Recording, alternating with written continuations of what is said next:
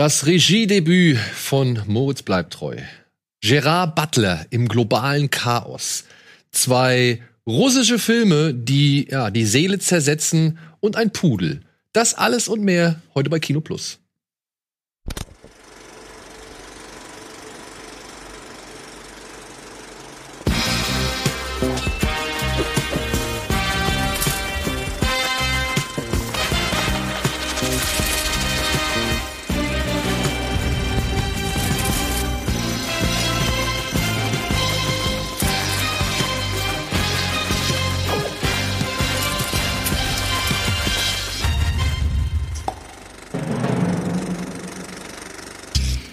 Und damit herzlich willkommen zu Kino Pudel. Heute mit Pödel am Start. Ja. Ja, er hat auch viele Filme gesehen. Er hat auch viele Filme gesehen. Es ne? ist tatsächlich überraschend, wie sehr er doch, wenn dann Hunde irgendwie vorkommen oder Be äh, äh, gestern war irgendein Film, wo, wo ein Menschen Bellen imitiert hat. Ich weiß nicht mehr was, aber er wirklich flapp flapp und dann der guckt erst mal fünf Minuten lang wirklich gebannt.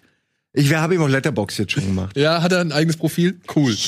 Ja, auch ich mag dich auch. Ich mag dich auch. Es sei denn, du kackst mir auf den Teppich. Ja, ich sag Darüber mal haben wir schon geredet, ne? Wir haben ihn leer gemacht, aber äh, da ist immer noch was in der Ecke irgendwo drin. Willst du auf meinen Schoß kommen? Willst du Nein, Schoß kommen? nein, sag nein. Nein? Fremde Opa ist nicht auf den, auf den Schoß. Schoß kommen? Komm hoch. Wenn er dann weggeht, ist immer ein schlechtes Zeichen. Shit. Gut, aber er läuft hier heute rum. Ich hoffe, es ist okay, Ja. es tut mir leid. Liebe Äh, Leute, äh, wir hatten kein, wir haben kein Plätzchen für ihn gefunden, deswegen haben wir gedacht, bei uns ist immer ein Plätzchen frei und deswegen wird er sich mit Antje und mit Simon und mit mir heute über ja ziemlich viele Filme unterhalten, denn tatsächlich starten heute richtig ziemlich viele Filme. Es sind auch ziemlich viele Filme jetzt bereits wieder über Streamingdienste erhältlich. Da müssen wir auch nach und nach ein, drauf eingehen. Es sind gerade gestern ist ein frischer Film gestartet, Rebecca von Ben Wheatley, der Regisseur von Kill List unter anderem oder High Rise oder Free Fire. Da waren wir glaube ich auch im Kino, falls du den noch Nee, da war ich nicht. ja, okay.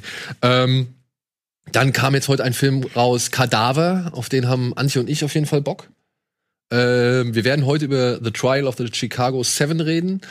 Und am Freitag geht's ja mit Barbaren los. Und dann kommt der neue Borat-Film, der ja auch jetzt schon diverse Wellen geschlagen hat. Ich finde es ein bisschen schade, dass ziemlich viele Leute sehr ins Detail gehen. Ich weiß nicht, was ihr zu dem Film schon gehört Noch gar nichts. Okay, Na, ich, ich habe nur eine Sache, also was ich gelesen habe, war, dass Rudy Giuliani, hm. Ja, das habe ich auch gelesen. also ich habe nicht ex explizit gelesen, was er gemacht hat. Ich habe nur gelesen, dass er das letzte bisschen Reputation mit dem Ei, mit dem Arsch einreißt. So, ja? Hab- also wirklich, ja. das wäre der Sargnagel. Das? Auch wenn ich mich wahrscheinlich blamier. Ich Das ist der ehemalige Bürgermeister York. von New York Hm? und inzwischen Anwalt von Donald Trump. Ah, okay. Aber der muss wohl eine ziemlich, ziemlich beschämende und, und peinliche und ja eigentlich entkräftende Aktion bringen. Von der habe ich noch nichts mehr gelesen oder gehört. Ich habe nur hier und da immer mal wieder Artikel gesehen, wo wohl explizit drauf eingegangen ist, aber die habe ich versucht zu vermeiden. Ich weiß halt nur, dass er da halt eine entscheidende Szene hat. Also der Höhepunkt auf, einer Ja. auf, einem, auf einem Marathon der Schande ist er so gesehen der Höhepunkt. Und Ich- relativ gemischte Wertung. Ja? Von richtig gut bis nicht so gut. Keine Ahnung. Also ich mag den ersten. Ich, ich gucke den gerne. Ich habe mich bei dem sehr, sehr beümmelt. Und natürlich ist der auch erschreckend. Aber irgendwie ist er halt auch witzig. Und ich bin jetzt gespannt auf den zweiten. Aber den konnten wir halt noch nicht sehen. Der kommt jetzt am Freitag, also morgen. So. Darüber hinaus haben wir aber beschlossen, wir wollen, was hast du zuletzt gesehen, ein bisschen skippen. Denn alles, was wir zuletzt gesehen haben, haben wir im Vorgespräch festgestellt, wird heute Teil der Sendung sein und Thema der Sendung. Gut. Deswegen wollen wir nicht locker irgendwie ein bisschen einsteigen mit vielleicht einer Runde billig oder willig? Ja. Ja? Ja? Machen wir das doch mal. Wir haben eine Runde billig oder willig.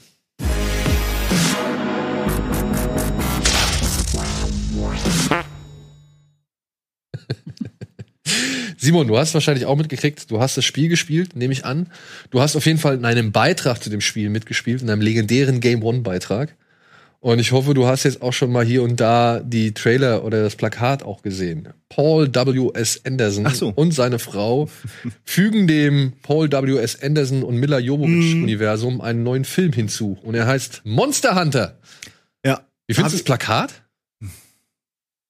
Ich, ich kenne das Monster jetzt nur, ich weiß, dass es existiert. Insofern, du brauchst ja eins der bekannten Monster, was die Leute auch er, erinnern, auf dem Cover.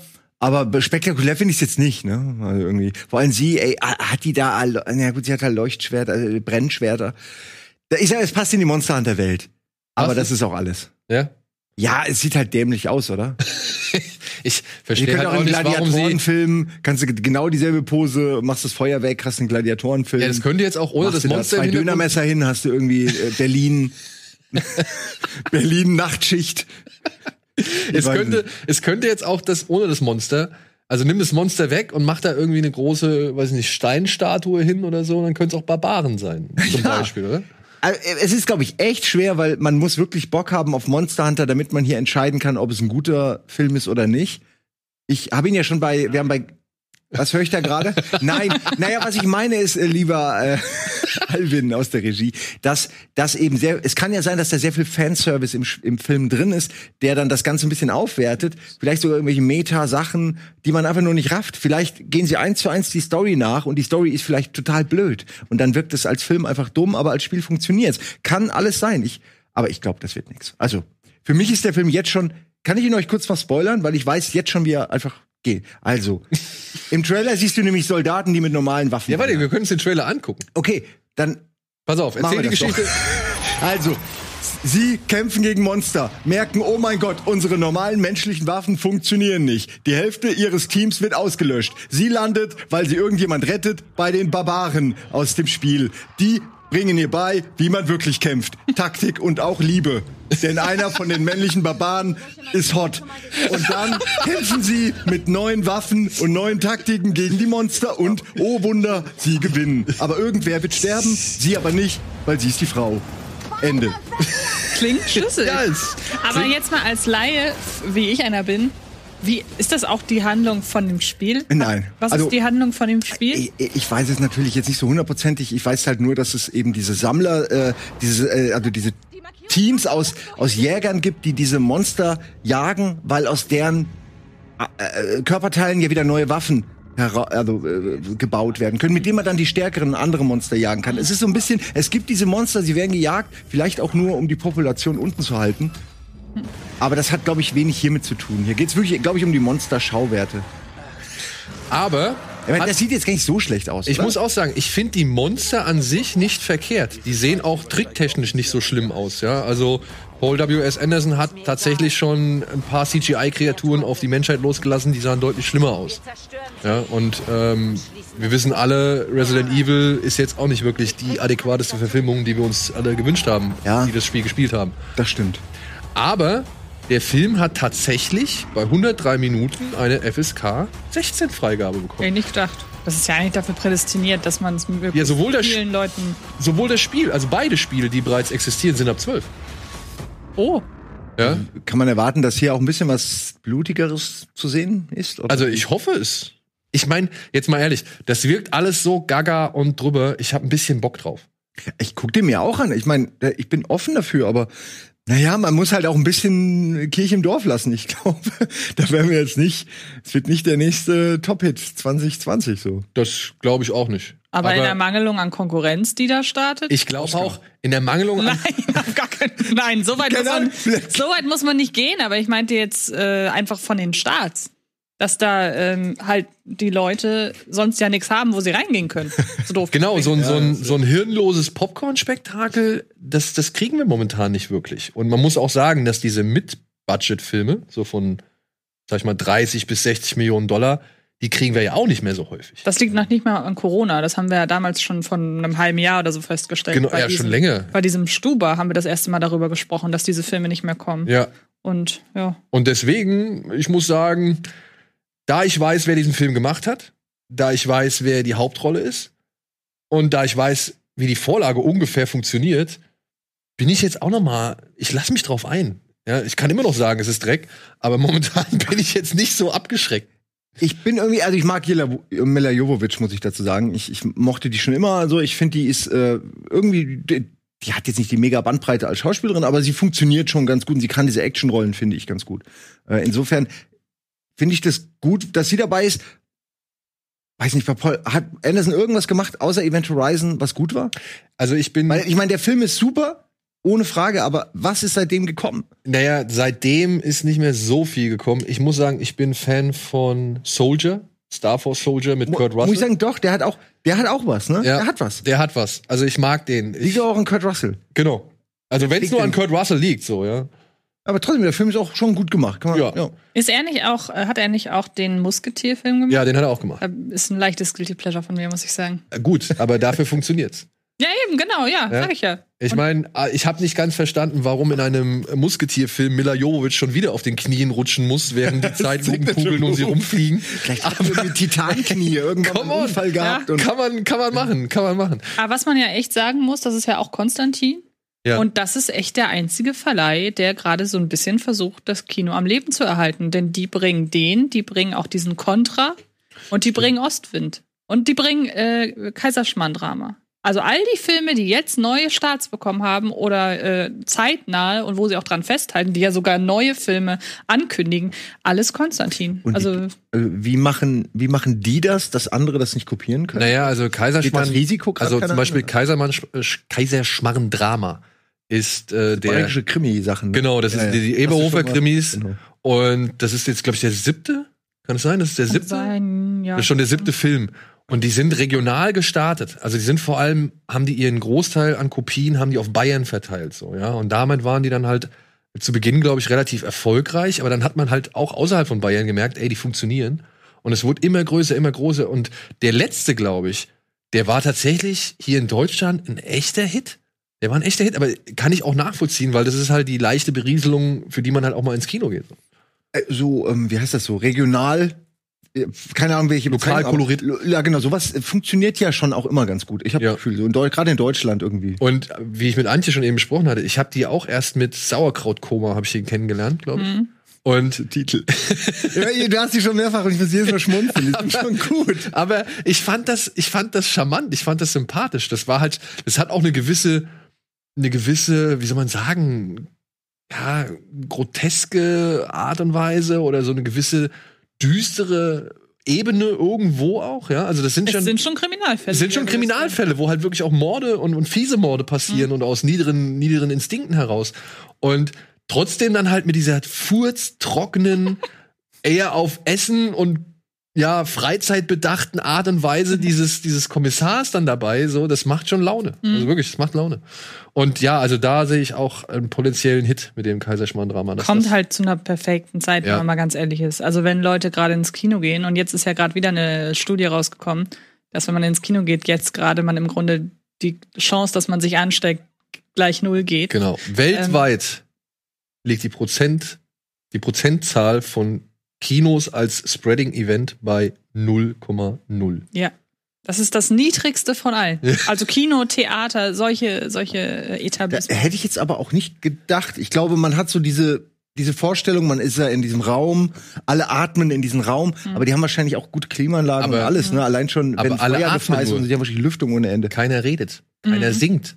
Weißt du, es gibt nicht so einen äh, Aerosolaustausch wie in anderen Genau. in Großraumbüros. Großraumbüros sind wohl gefährlicher als Kinos. Mhm. Ja, das kann ich mir aber auch gut vorstellen. Und Ja, ich man glaub, denkt, nee, red weiter. ich wollte nur sagen, man denkt eben einfach, Kino, geschlossener Raum, hat kein Fenster. Das ist, glaube ich, Mhm.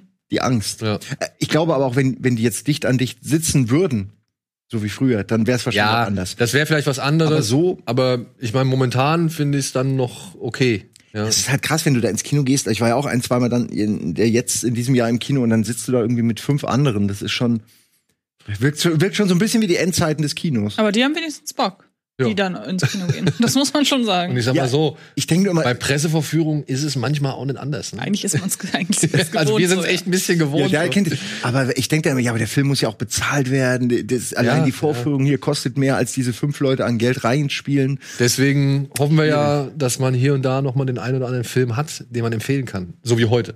Ja, wobei man ja sagen muss, also jetzt, wir haben keinen Newsblog, deshalb kann ich das ja so als News nebenher einfließen lassen, dass ja jetzt schon wieder zwei Filme verschoben wurden. Einmal ähm, der neue Ghostbusters auf März und ähm, Candyman. Candyman auf August, glaube ich. Ja. Wo ich aber immerhin sagen muss, wenigstens halten die gerade bei Candyman immer noch am Start fest.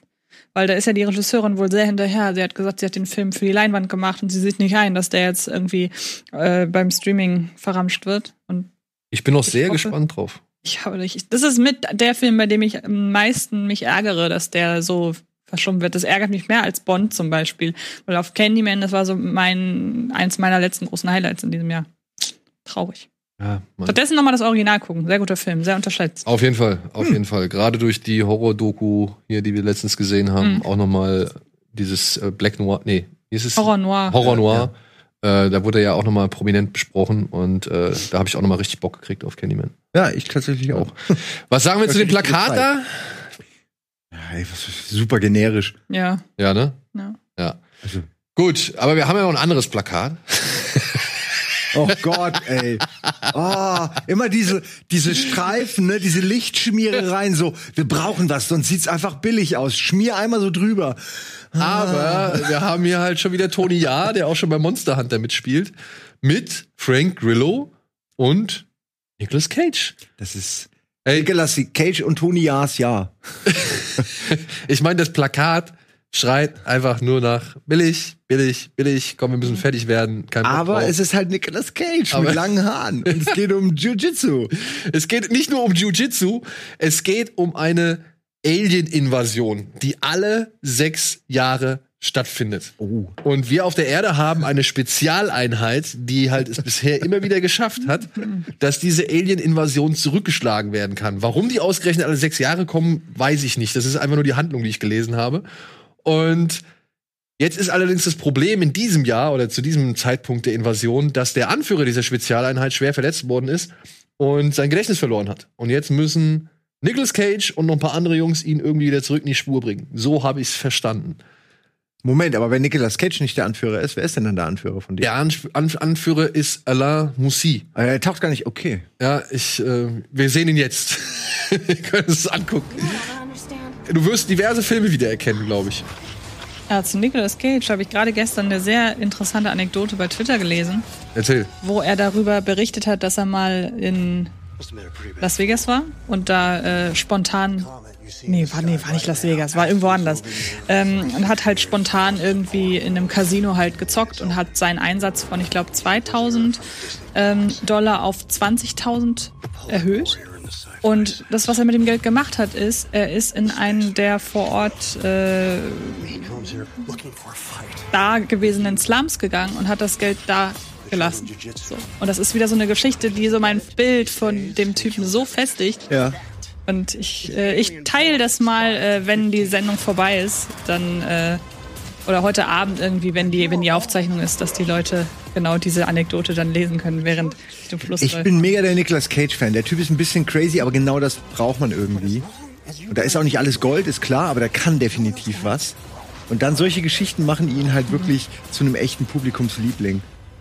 Das ist so Bill Murray und Nicolas Cage sind so ein paar und äh, Keanu Reeves sind so ein paar Leute, wo man eigentlich eher immer nur geile Geschichten hört. Ja. Wie bei Bill Murray, dieses, wo er auf irgendeiner Hochzeit einfach vorbeigekommen ist, keiner kannte, also keine, hatte keine Connection, er ist einfach geblieben, hat ein bisschen Spaß gemacht, ist wieder gegangen. Und davon gibt's wirklich zig. Tom. Hanks ist auch so jemand, Ja? der auch dauernd solche Sachen irgendwie macht, der, keine Ahnung, äh, wer vor kurzem irgendwie ein, auf einem Foto von einem Brautpaar irgendwie aufgetaucht ist, weil er gesehen hat, dass die da Fotos machen Ja, und solche die Sachen. machen das gerne, die crashen gerne Hochzeiten, Ja. warum auch nicht, ne? Wenn du eh den ganzen Tag unterwegs bist, irgendwo ist immer eine Hochzeit.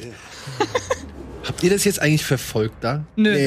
Entschuldigung. Ich habe nur Karate-Flips und Kicks gesehen und Aliens. Aber ich muss sagen, also die Kampfszenen fand ich jetzt schon ganz geil. Ja, dieser Predator-ähnliche Soldat mit seiner Gesichtsmaske da, okay. Habe ich aber auch so schon in Videospielen gesehen, die Klamotte. Aber, aber ist jetzt nicht so schlimm.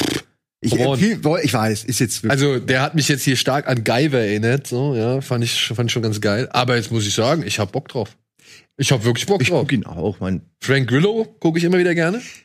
Ich denke nur, gerade wenn du, wenn du eh schon denkst, oh, es ist so ein Keanu Reeves, äh, Keanu Reeves Film, äh, Nicolas Cage Film, man weiß halt nicht genau, ist der, ist der jetzt gut oder nicht, weil der macht ja zehn, zehn Filme im Jahr. Und dann würde ich mir aber beim Cover, beim, beim, beim Poster schon irgendwie wünschen, dass man da versucht, die Leute auch ins Kino zu locken und denen nicht schon suggeriert, so, der ist aber auch scheiße. Ah, Oder? Kommt der ins Kino? Ich glaube, oder auch er als kommt, Streamer. er kommt vereinzelt ins Kino. Zum Beispiel diese Maske, diese, diese, die du gerade gemeint hast, diese Ja, ja. Rüstung, die, die wäre immer noch cooler, wenn die irgendwie mit drauf wäre, als da jetzt vier Leute, die irgendwie ihre, ihre Ellenbogen zeigen. ja. Und vor allem, wo ist Frank Grillo? Wo ist Frank Grillo? Den brauchen wir doch eigentlich auf dem Cover. Ich habe trotzdem Bock. Und wenn er nur als Direct-to-DVD bei uns erscheint, soll mir recht sein. Ich gucke. Ich gucke ihn. So, wir gucken jetzt einmal kurz in die Werbung und melden uns gleich zurück mit den Kinostarts sehr wohl.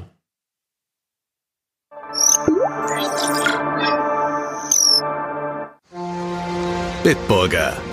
Mit bestem Hallertauer und Bitburger Siegelhopfen. Feinherb, frischem Geschmack. So gut kann Bier schmecken. Und deshalb bitte ein Bit.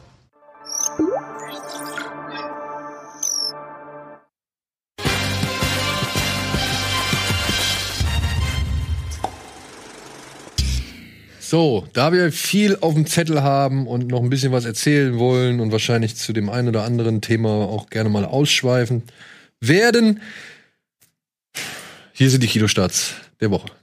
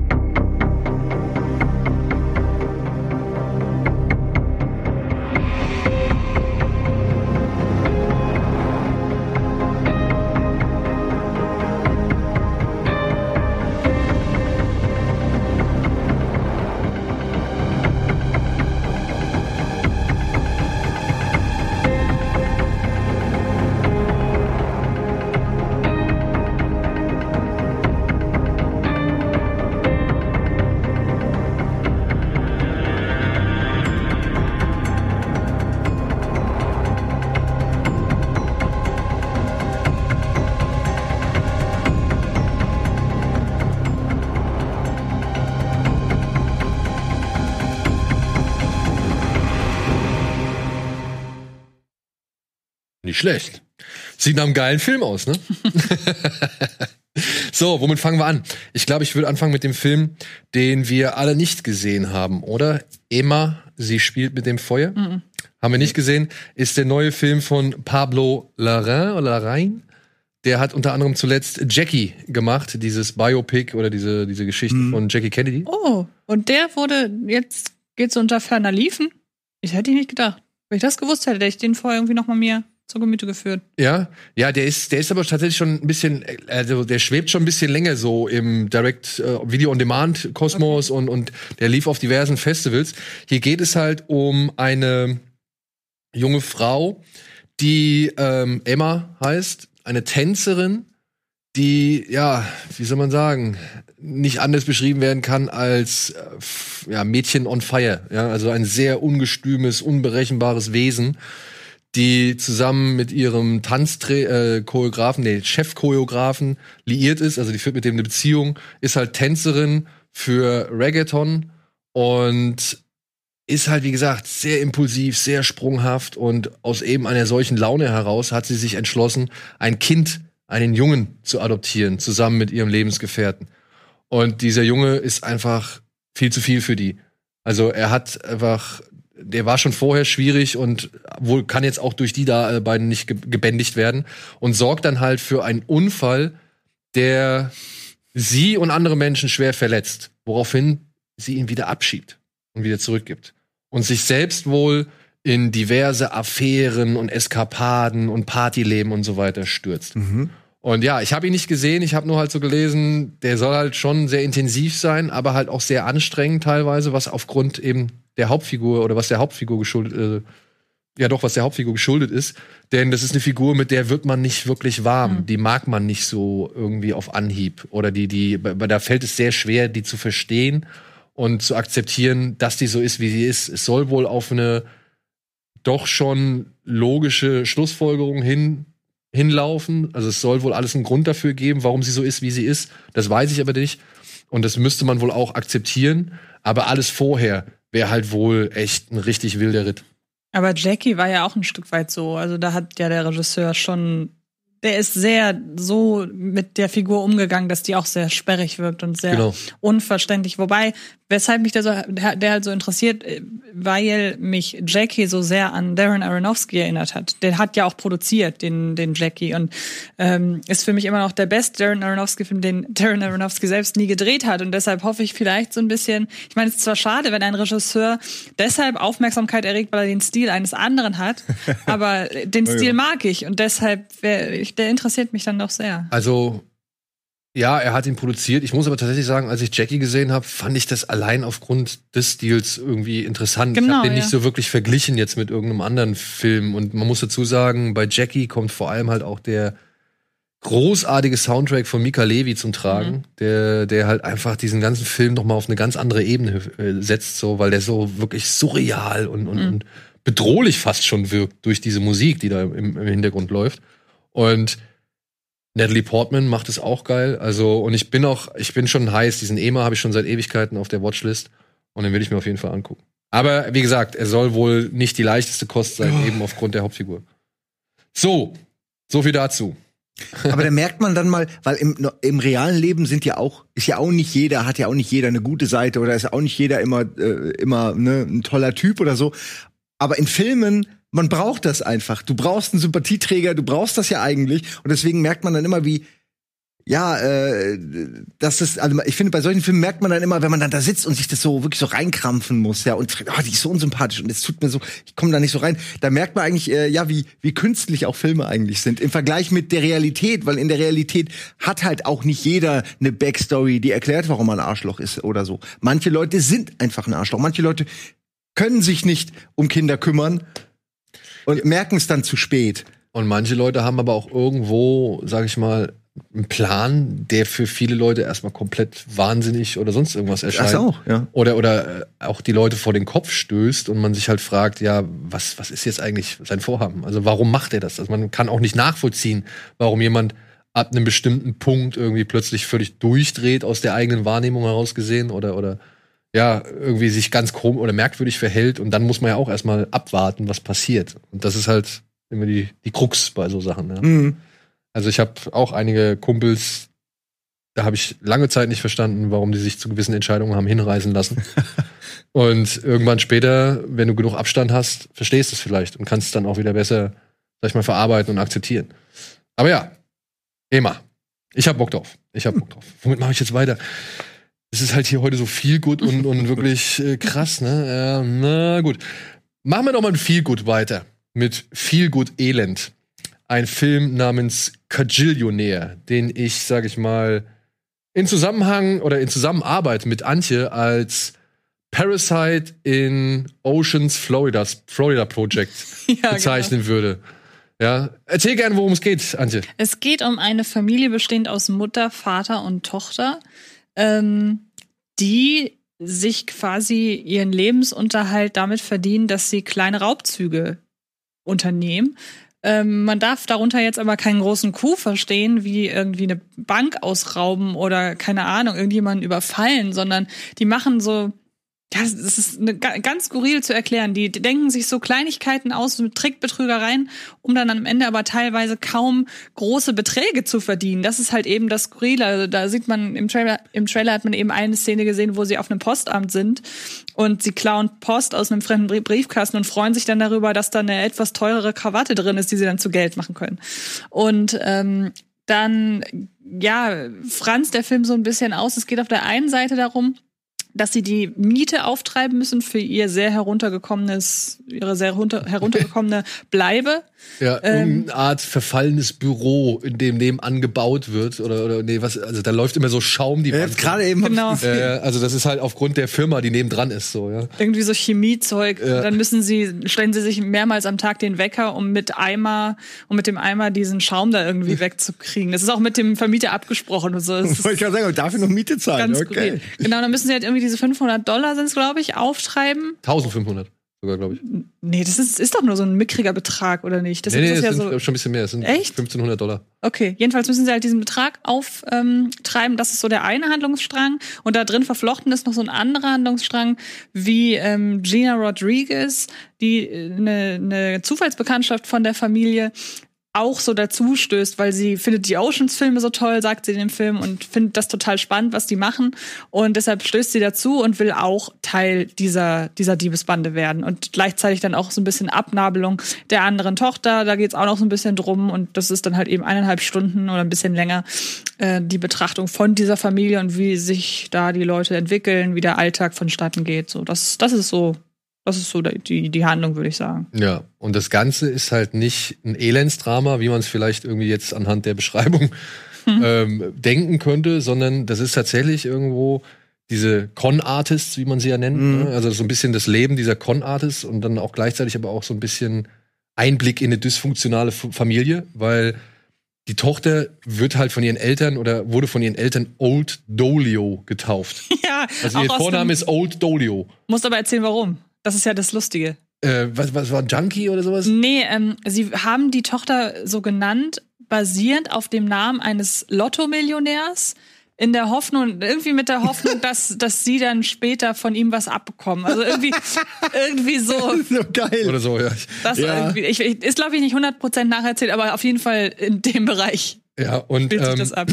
wie gesagt, der, der, der, der blickt halt so in dieses Leben, dieser, dieser, ja, Trickbetrüger, die sich halt durchs Leben mauscheln. Gleichzeitig zeigt er aber halt dann auch diese neu gefundene Beziehung zu dieser Latina-Dame. Melanie heißt sie, oder? Melanie, glaube ich. Kann sein, ja. Ja, äh, und zwischen, also zwischen Old Dolio und Melanie entwickelt sich da halt so ein bisschen was. Und dann blickt er halt natürlich noch mal so ein bisschen von außen auf dieses doch eher schräge Amerika oder dieses Aber auch auf die unbeachtete Amerika. Aber auch so. auf die schräge Familie, weil Ja. das sich ja dann doch immer mehr herauskristallisiert, dass das eine ziemlich toxische, ein ziemlich tox toxisches Verhältnis zwischen Eltern und Tochter ist. Weil es gibt eine schöne Szene in dem Film, die das ganz gut beschreibt. Da wird Old Dolio von ähm, äh, Melanie gefragt, wie würdest du denn deine Familie beschreiben so und was ist für dich Familie? Und dann sagt sie halt, ja, wir teilen alles durch drei. Genau. Das ist ihr Verständnis von Familie. Und die Eltern sehen halt gar nicht ein, sowas wie Geburtstagsgeschenke, irgendwelche liebevollen Worte. Das, sie wollen nicht, dass sie verweichlicht, die Tochter, weil die Tochter ist eine Komplizin in der ganzen Sache. Und es geht halt eben auch ein bisschen darum, wie sie sich von der Familie so frei macht und realisiert, dass das kein normales Familienverhältnis Genau, ist. sie wurde halt herangezogen ohne ja eine Vorstellung von Gefühlen. Hm. Ja, also sie sie Mhm. sie soll halt stark bleiben, sie soll halt wirklich möglichst jeden abzocken können, den es abzuzocken gilt. Und da haben Gefühle halt keinen Platz. Ja, aber dann denke ich mir, dann müssen die aber auch ein bisschen smarter ihre Raubzüge, also im Postamt irgendwie ein paar Pakete klauen, ist jetzt Aber die sind tatsächlich sehr low budget. Ich dachte auch so irgendwie, ja, okay, das sind aber schon so die ganz normalen, irgendwie kleinen Dinge, aber die sind tatsächlich smarter, als sie auf den ersten Blick wirken. Gerade was halt eben auch die äh, Verbindung zu der Latina-Dame angeht. Ähm, das entwickelt sich später noch mal dann doch ein bisschen cleverer. Und trotzdem, du siehst diesen Film und du denkst dir so, ach, ey, Alter, was sind das für, für bemitleidenswerte Menschen so? Und gleichzeitig strahlt dieser Film aber ein, eine, ja, eine lebensbejahende Atmosphäre aus, so, oder auch ein, ein ja, die, die, ganze Hal Haltung von dem Film ist halt so lebensbejahend. Dann verkleidet halt eben diese Pastellfarben und in eine immer wieder schöne, euphorische, melancholische Musik so. Also es wirkt alles nicht so runterziehend, sondern sehr positiv und optimistisch. Obwohl das tatsächlich, und das macht der Film halt meiner Ansicht nach echt immer sehr gut, ähm, da wird nie irgendwie wer- werden die Augen verschlossen. Da wird nie irgendwie das Elend irgendwie beiseite gedrängt, sondern die, die stecken da schon alle mit drin. Die wissen schon genau, in welcher Situation sie leben. Aber sie machen halt trotzdem ihr Ding draus. Und Ja. das wird dann halt gekürt von echt super Darstellerleistung. Alleine der Vater, Richard Jenkins, und halt eben ähm, hier, dürfte dich eigentlich freuen. Hast du sie erkannt? Die Dame mit den langen Haaren und dem Mittelscheitel. Die mit den Trainingsklamotten. ähm, irgendwas klingelte da, aber ich weiß gerade nicht genau, auf wen du hin. Ich habe nicht aufgepasst. Dolores Äh, wie, äh, welche, wa- warte mal. aus Westworld. Ach, echt? Ja, stimmt, habe ich ja gerade erst wieder geguckt. Evan Rachel Wood. Stimmt, das ist sie wirklich. Und die ist so gut. Ich habe gestern Abend, während Aber ich den Film geguckt sie habe, spielt hier die Tochter? die spielt die Tochter, ja. Die spielt Weil ich ja schon auch nicht mehr in Tochter, im Tochteralter. Ja, aber wie sie es macht, fand ich super. Also ich weiß nicht, wie alt die ist, aber ich habe sie auf jeden Fall abgenommen. Okay, sie ja, okay, ja, macht wahrscheinlich die Trainings, die Klamotten. Ja. ja. ja, lustig. Okay. Also- haben wir demnächst den Bada Binge. Westworld. Stimmt, stimmt, stimmt. Also kann ich nur empfehlen. Ich habe gestern Antje noch bevor, also während ich diesen Film geschrieben habe, gemeint, boah, ich finde die echt stark, weil die hat super Szenen, ja, und die spricht auch so tief. Ja, die spricht Ja. wie so ein Junge. Stimmt, ja. Ja, die spricht wie so ein Junge, so, hey, ich habe eigentlich nichts zu tun, aber ich lebe gern mit meiner Familie. So, und, und ähm, das, das, wie sie das macht und dann trotzdem immer diese, dieser strenge Blick, durch den dann aber immer wieder Gefühle durchdringen und so. Und so ganz feine Momente, wo du halt immer merkst, wie die Fassade einfach plötzlich gerade einreißt, weil sie halt doch anders ist und weil sie sich doch etwas anderes wünscht von ihrem Leben. Stark. Ich Echt? denke, dass es die Re Lebensrealität von ganz vielen jetzt Amerikanern vielleicht auch widerspiegelt, die halt hasseln müssen. Die einfach, ob man jetzt kriminell ist oder nicht, natürlich sollte man nicht kriminell sein, aber in dem Fall viele Leute ähm, sind einfach in so einem Kreislauf, dass ständig Geld für die Miete und alles generierens, dass sie gar nicht rauskommen aus jetzt so, so kleinkriminellen Dingen zum Ja. Beispiel. Und die haben natürlich auch das System eigentlich ganz gut durchblickt. Also, äh, weswegen sie halt Melanie kennenlernen, ist halt auch, wie gesagt, so eine System-Austricksgeschichte. Und ähm, ja, passt. Also ich, ich muss sagen, ich bin hin und weg. Ich fand den echt gut. Ja, Ist es eher gute Laune oder eher traurig? also am Ende war ich gerührt. Ja. Also ich, das ist kein Film, der so sehr runterzieht. Also Okay. es, es ist Na, schon, dann guck ich doch es ist schon ein Gegenentwurf zu Florida Project, finde ich. Oder? Also es ist jetzt nicht so. Ja, aber Florida Project war auch so. Ich meine, die sind da. Ich habe mich zum einen am Ende von Florida Project gefreut. Also ich habe diese Freude, die dort gezeigt wird, angenommen. Hm? Aber gleichzeitig natürlich auch realisiert, dass sich nichts an dem Gesamtzustand Hm. irgendwie geändert hat und und ähm, schon war dann auch auf gewisse Art und Weise ja schon auch niedergeschmettert, Hm. weil ich halt weiß, was eigentlich noch danach passieren wird oder was wie es danach aussieht, so, weil sich nichts geändert hat. Aber für diesen einen Moment diese eine Freude akzeptieren, Mhm. das fand ich schon als Ausstieg aus dem Film echt cool. Also deswegen würde ich ihn auch nicht als hundertprozentig niederschmetternd irgendwie bezeichnen. Ja, stimmt. Ja, was ich bei Cajillionaire halt so ein bisschen kritisieren möchte, ist, das sind eigentlich zwei Sachen. Einmal hatte ich zeitweise so ein bisschen das Gefühl, der Film ist skurril um der Skurrilität willen. Und ohne dass das so richtig, also die Sache mit dem Schaum zum Beispiel. Ja, es soll die prekäre Wohnsituation der Familie nochmal verdeutlichen, auf eine sehr absurde Weise. Aber der Film hat noch ganz viele andere Momente.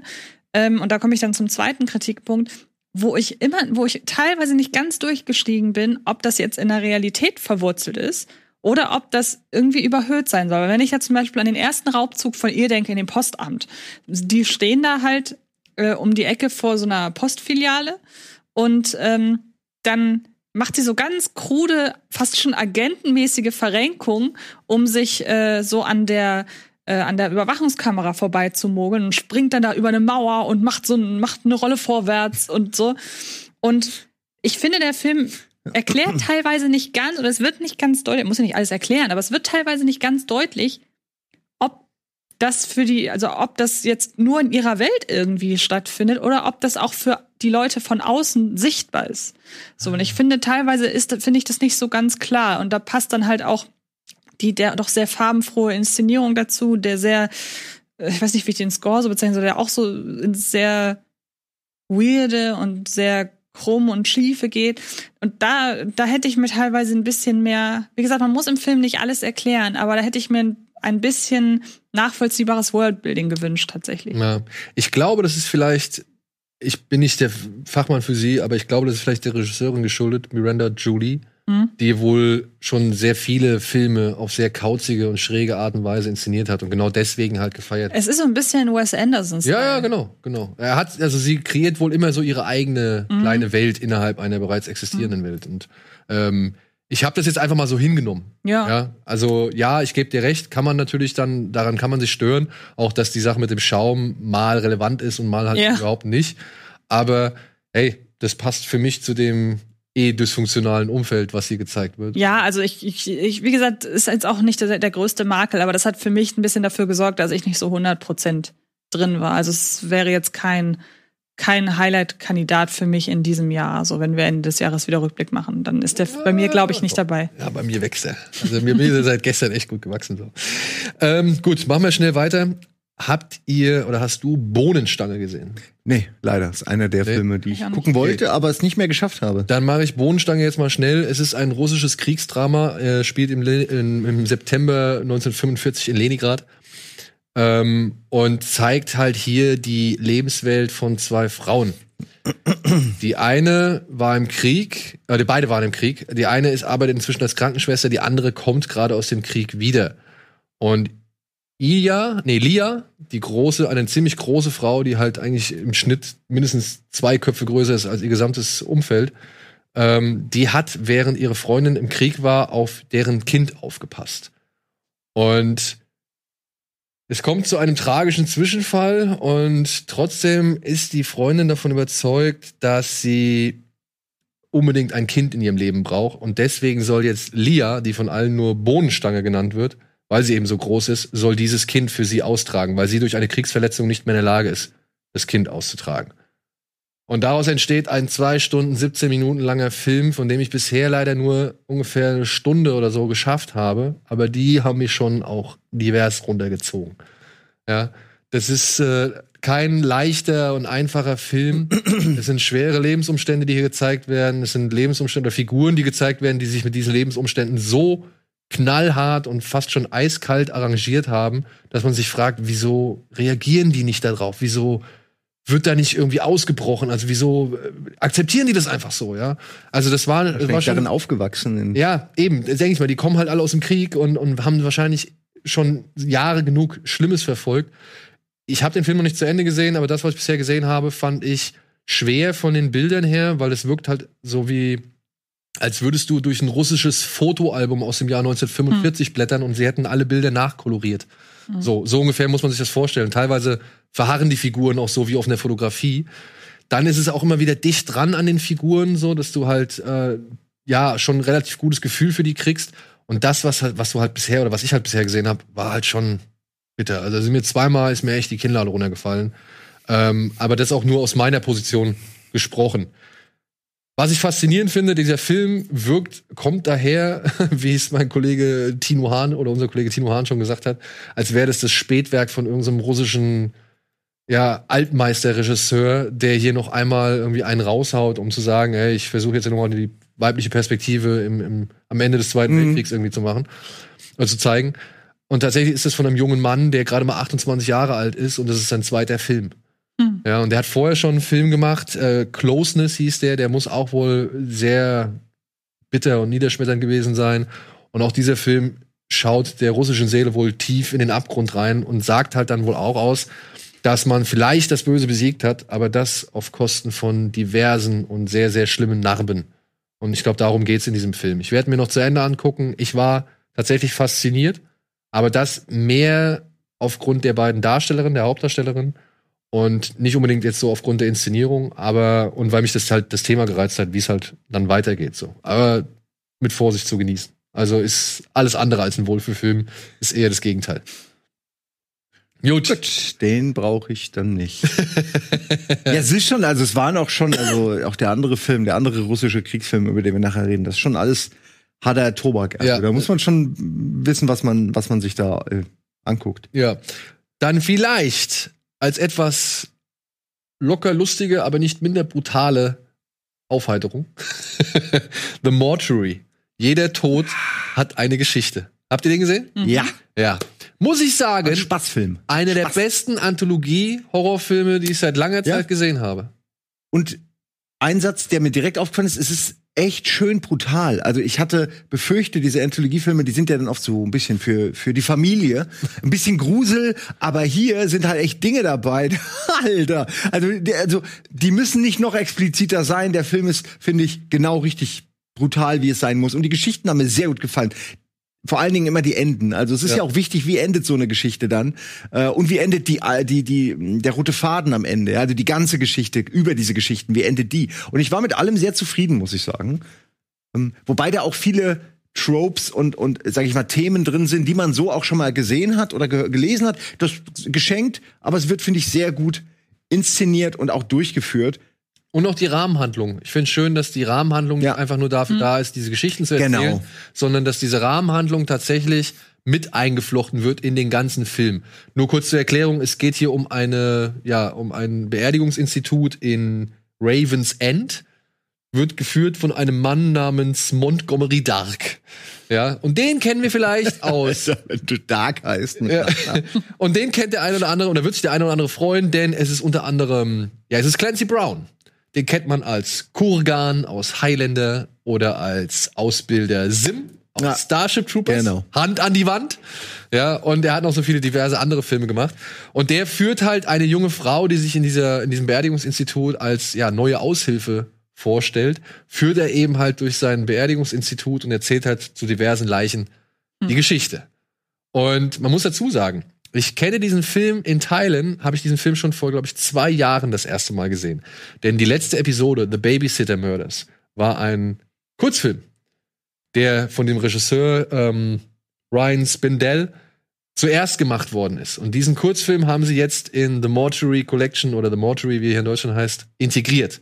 Also nicht neu gedreht, sondern direkt. Das ist der, das ist eins zu eins der Kurzfilm, den ich vor, den ich vor Mortuary gesehen habe. Ja, auch ein fieses Ende, ja. Und Alles. dieser Retro 50-Style die, die handgemachten Effekte, ja, die Geschichten an sich, die Atmosphäre, ich muss sagen, rundum Halloween sorglos Paket. Also wenn man Das ist ins ein Kino guter, ja, wirklich. Für Halloween der perfekte Film, möchte ich fast sagen. ja, Ja, er ist ein bisschen, äh, was heißt ein bisschen? Es ist die Erwachsenenversion von Scary Stories to Tell in the Dark, würde ich sagen. Ähm, ich finde ihn, in, er hat mich noch ein bisschen mehr erinnert an diesen Ghost Stories Ja. vor ein, zwei Jahren, den ich noch besser fand. Also ich Find ich liebe, besser. ich liebe Ghost Stories. Über denen äh, geht für mich gar nichts, was Anthologien angeht. ist für mich eine der besten äh, in dem Bereich. Ähm, was ich hier halt mag, ist einmal der Look, weil dass der Film äh, gecrowdfundet ist Ja. und dass da kaum Budget hintersteckt. Echt? Das sieht man. Das sieht man Überhaupt nicht. 0,0. Ähm, mit Ausnahme der ersten Episode, wo man so ein bisschen den Eindruck hat, ja gut, das ist jetzt ein Appetithappen. Da, ja, genau. Das sind zehn Minuten, die laufen auf eine Pointe hinaus und die ist noch nicht mal sonderlich gut. Also Aber die Pointe sieht zumindest gut die aus. sieht Wollte gut ich aus, sagen. das stimmt. Das ist nämlich das Ding. Wenn es dann um die Monster geht, dann, dann enttäuschen die auch nicht. Und Das das, stimmt, das ja. ist sehr schwer, finde ich, da nicht zu enttäuschen, wenn du wenig Geld hast. Das war. Und ähm, was ich halt auch mag, ist, dass wirklich jede Geschichte im Grunde so ein eigenes Kapitel des Horrorkinos abdeckt. Man mal so überlegt. Also 50er, 60er, jede Episode spielt in einem anderen, in einem anderen Jahrzehnt und endet dann im 80er-Bereich und da ist dann ein Teenie-Slasher angesagt. Und das finde ich eine super Idee. Also wenn man überlegt, was man da noch draus machen kann, eigentlich könnte man jetzt bei 90ern ansetzen, könnte dann weitergehen oder sich noch mit ganz vielen anderen Subgenres befassen. Also ich, ich mag die Idee super gerne. Er hat ja auch gesagt, er will noch weitere Filme dieser Art machen, was ich dem auch sehr zutrauen, sei es wirklich nur in Kurzfilmform. Also wirklich wieder eine schöne Kombination aus lustig und trotzdem zu keinem Zeitpunkt ähm, das wird zu keinem Zeitpunkt abgemildert, dieser Gruselfaktor. Der ist halt auch wirklich schaurig und böse. Und Mit ähm, den Büchern fand ich ziemlich geil. das ist echt eine richtig gute Kombination. Und hätte ich nicht, hatte ich gar nicht auf dem Schirm. Kam Nee. so von heute auf Nee. morgen und Ja, ich habe ich hab letztes Jahr war das, glaube ich. Ich war, als wir letztes Jahr auf dem Shivers Festival waren, da war der Produzent von dem Film am Start. Mhm. Äh, mit dem bin ich zusammen gelandet, so gesehen, im Flug, am Flughafen. Und der, wir wurden zusammen zum Festival gefahren und da habe ich ihn kennengelernt. Und der war schon sau cool. Und der hat mir so ein bisschen die Entstehungsgeschichte von dem Film halt erzählt, dass sie halt diesen Babysitter Murders hatten und dadurch konnten sie ein bisschen Geld gewinnen. Und dann halt mit der Crowdfunding-Kampagne und so. Und äh, muss man auch sagen, wirklich, für so ein kleines Budget, für, für so ein kleines Team und auch mit der Musik, alles von einer Band, Mhm. aber du denkst dir, die hätten irgendwie ja die B-Seitenkiste von Tarantino geplündert oder so. und und ähm, also stimmig in jeder Hinsicht. was mich halt nur sehr wundert und wo ich auch, was ich nicht so richtig verstehe, aber gab es bestimmt Gründe, dass der nicht auf dem Fantasy-Filmfest war. Das, das ist ja, der ist ja wohl mehr prädestiniert fürs Fa- Mhm. Ja. Filmfest, geht ja eigentlich nicht, aber Ja. wer weiß. aber eben lag. vielleicht, weil er halt den Kinostart kriegen sollte, haben sie sich Ja. gedacht, okay, wollen wir nicht. Oder wer wer weiß, was da. aber wenn ihr was Schönes, Ausgelassenes zum Gruseln und und ja an an Gewalt erfreuen haben wollt, dann ist Mortuary, jeder Tod hat eine Geschichte, echt eine gute Empfehlung. Knapp wär's? 300 Kopien. Was wäre jetzt eure Lieblingsepisode gewesen? Würde mich nochmal interessieren. Die vierte tatsächlich. Die vierte, Ja. wollte ich auch sagen. War mir nicht sicher. Wollte nur wissen, ob ihr auch so. Vierte hat mir auch ein Ja, die vierte, gefallen. dadurch, dass ich die vierte halt schon kannte und Ah. wusste halt, worauf der Gag hinausläuft oder der, der, der, der die, die Episode hinausläuft, Ja, gut, das ist klar. ähm, war das jetzt für mich nicht mehr so spannend. Deswegen bin ich tatsächlich bei Folge 3 mit der. Ja, ist das mit dem Medikament, mit der, mit der Ehefrau, mit der paralysierten Ehefrau? Äh, in dem Kopf? Ja, wo er Mhm. seine Frau paralysieren will, ja. Genau, ja. Genau. Ich fand die gut. Ich fand aber, aber da sind wir wieder, ich fand auch die zweite, mir als Mann hat die zweite auch extrem wehgetan. Äh, ja, ja. Die erste geht, wie gesagt, flutscht so durch, aber danach werden die echt immer Die besser auch. zweite, das Ende der zweiten. Ah, lass uns bitte einfach nicht, bitte, das ist einfach mir wirklich unangenehm. Aber es ist wirklich für Männer noch mal besonders schlimm, finde ich, die zweite. Aber auch ein schöner, schöner, ähm, eine schöne Metaebene. ja, die zweite ja. Ja. Also, ey, wirklich, es ist echt richtig, jetzt wo ich noch mal drüber nach und die noch mal so im Kopf, die sind echt richtig gut. Aber den Ghost Stories will ich mir jetzt angucken. Ja, der ist ist gut. Der ist gut. Der ist mit super. Martin Freeman. Ja, ich meine, jetzt ist ja auch Oktober, ne? Ich, ich habe richtig Bock auf Horror. Ich guck auch schon den ganzen Tag äh, irgendwas. Warst du nicht damals bei der Jubiläumssendung mit dabei, bei der 200. Hm, Ich glaube nicht, nein. Da haben wir den gezeigt. Ja, aber also dann habe ich das nicht gesehen. Ja. Gut. So, wir machen kurz Werbung und melden uns gleich mit weiteren Filmstarts zurück.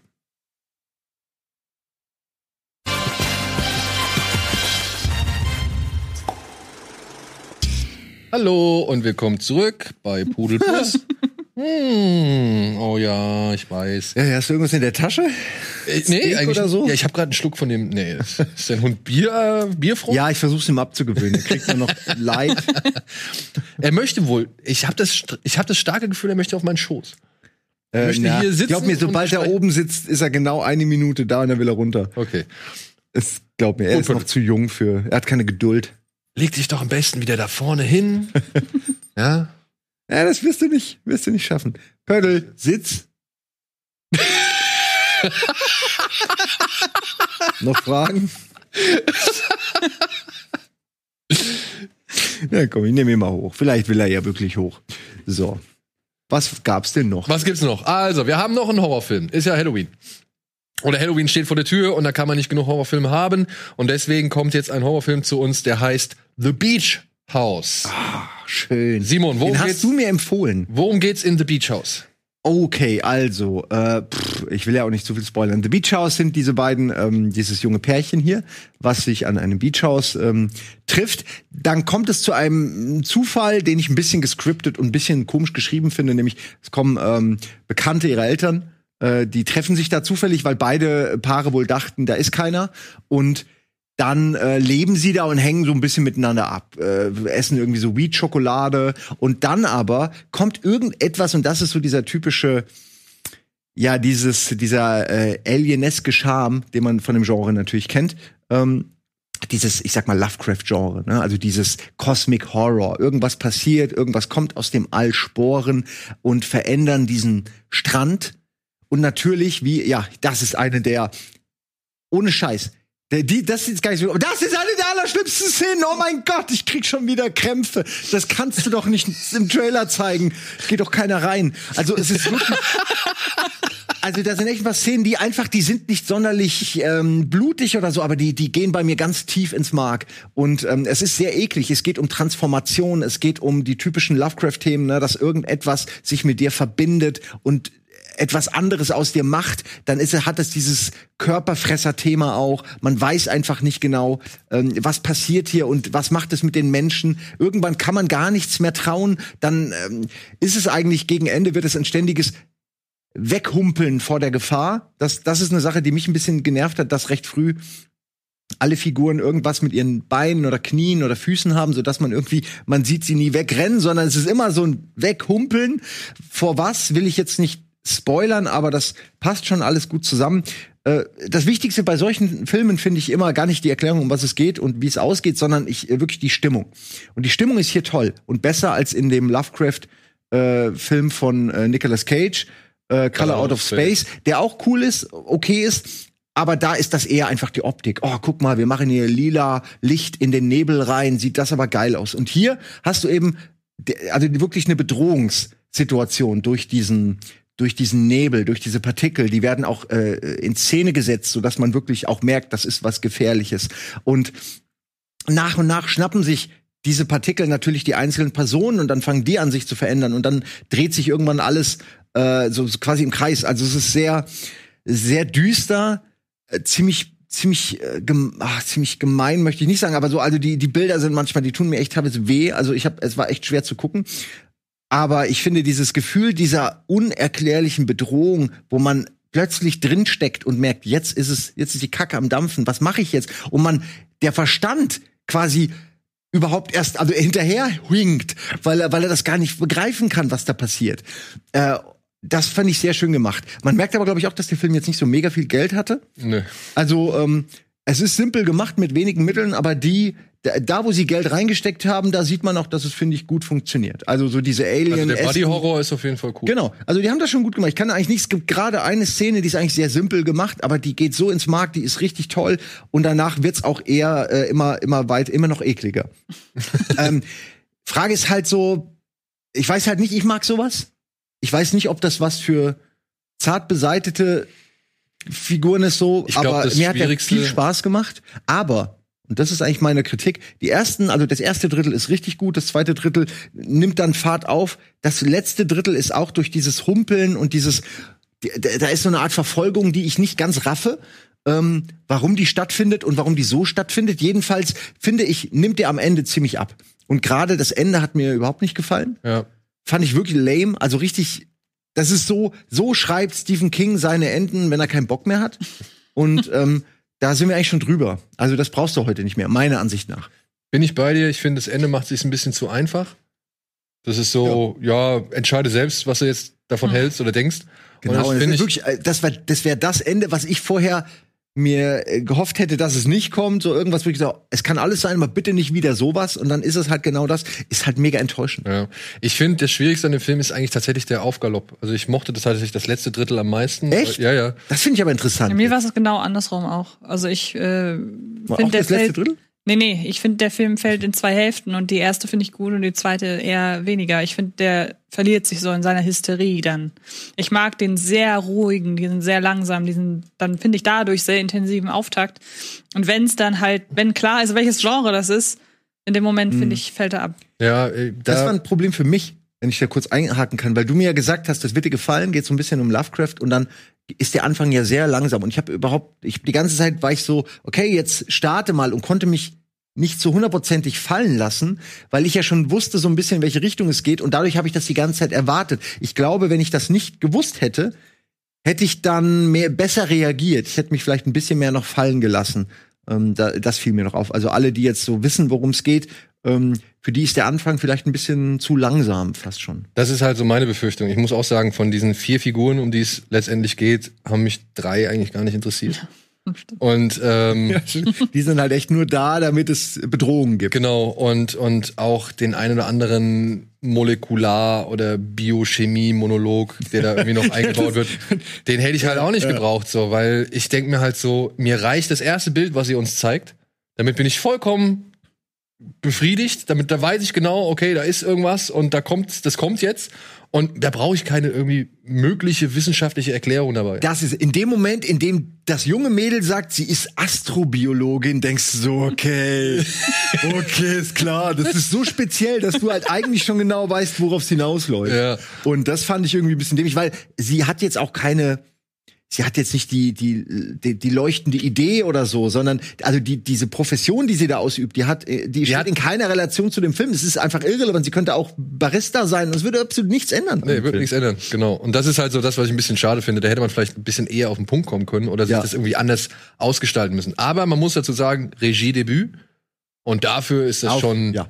wirklich sehr ordentlich. Also, wenn man einen ruhigen Horrorfilm gucken möchte, der auch echt schön schleimig ist irgendwann, ähm, dann ist Ja. man mit Beach House eigentlich, kann man schon mal machen. Ich finde auch, der hat also ein, zwei Bilder, wenn ich jetzt daran denke, wie einfach nur, es geht nur jemand schwimmen äh, und es ist trotzdem ein richtig gutes Bild, eine gute Einstellung, die wird genau richtig lange stehen gelassen. Da dachte ich mir auch, okay, das ist eine richtig schöne Szene in diesem, ich sag mal, Trash-Horrorfilm. Ja. Also da war ich äh, begeistert, dass der Regisseur doch schon definitiv, finde ich, äh, Talent hat so. Ja, Oder der Kameramann, wer auch immer das dafür verantwortlich war. Weiß man Ja, auch weiß man. nie genau.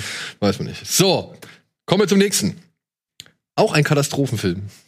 Oder sagen wir so, es kommt auch etwas aus dem All und droht die Welt zu vernichten. Greenland wurde eine Woche nach vorne verschoben mit Gerard Butler in der Hauptrolle. Antje, worum geht's? um Jared Butler, der, der plötzlich, oder, oder na, fangen wir anders an. Ähm, die Welt wartet darauf, dass ein Komet an der Erde vorbei rast. Und es ist ein Riesenereignis, weil man kann ihn wohl von der Erde aus sehen und deshalb ist die Weltbevölkerung schon so voll im, boah, wir beobachten Kometstimmung.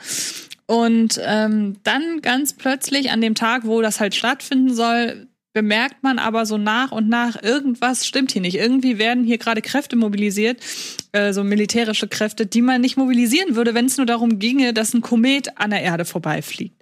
Und dann erhält Jared Butler gemeinsam mit seiner Frau eine Nachricht übers äh, Smartphone und Das übers Notfallsystem. Genau, Das und haben die ja übers, auch. und übers Fernsehen, ähm, dass die ausgewählt wurden für eine Rettungsaktion. Genaueres erfahren die auch nicht. Die erfahren auch nicht, warum es genau die sind. Ähm, sie sollen sich auf jeden Fall gemeinsam ähm, mit ihrem Sohn aufmachen zu einem bestimmten Stützpunkt und sollen da dann gerettet werden. Und der Film erzählt die Odyssee dieser Familie, die sich entfremdet hat zu dem Zeitpunkt und äh, dann während der Reise so nach und nach wieder zusammenwächst.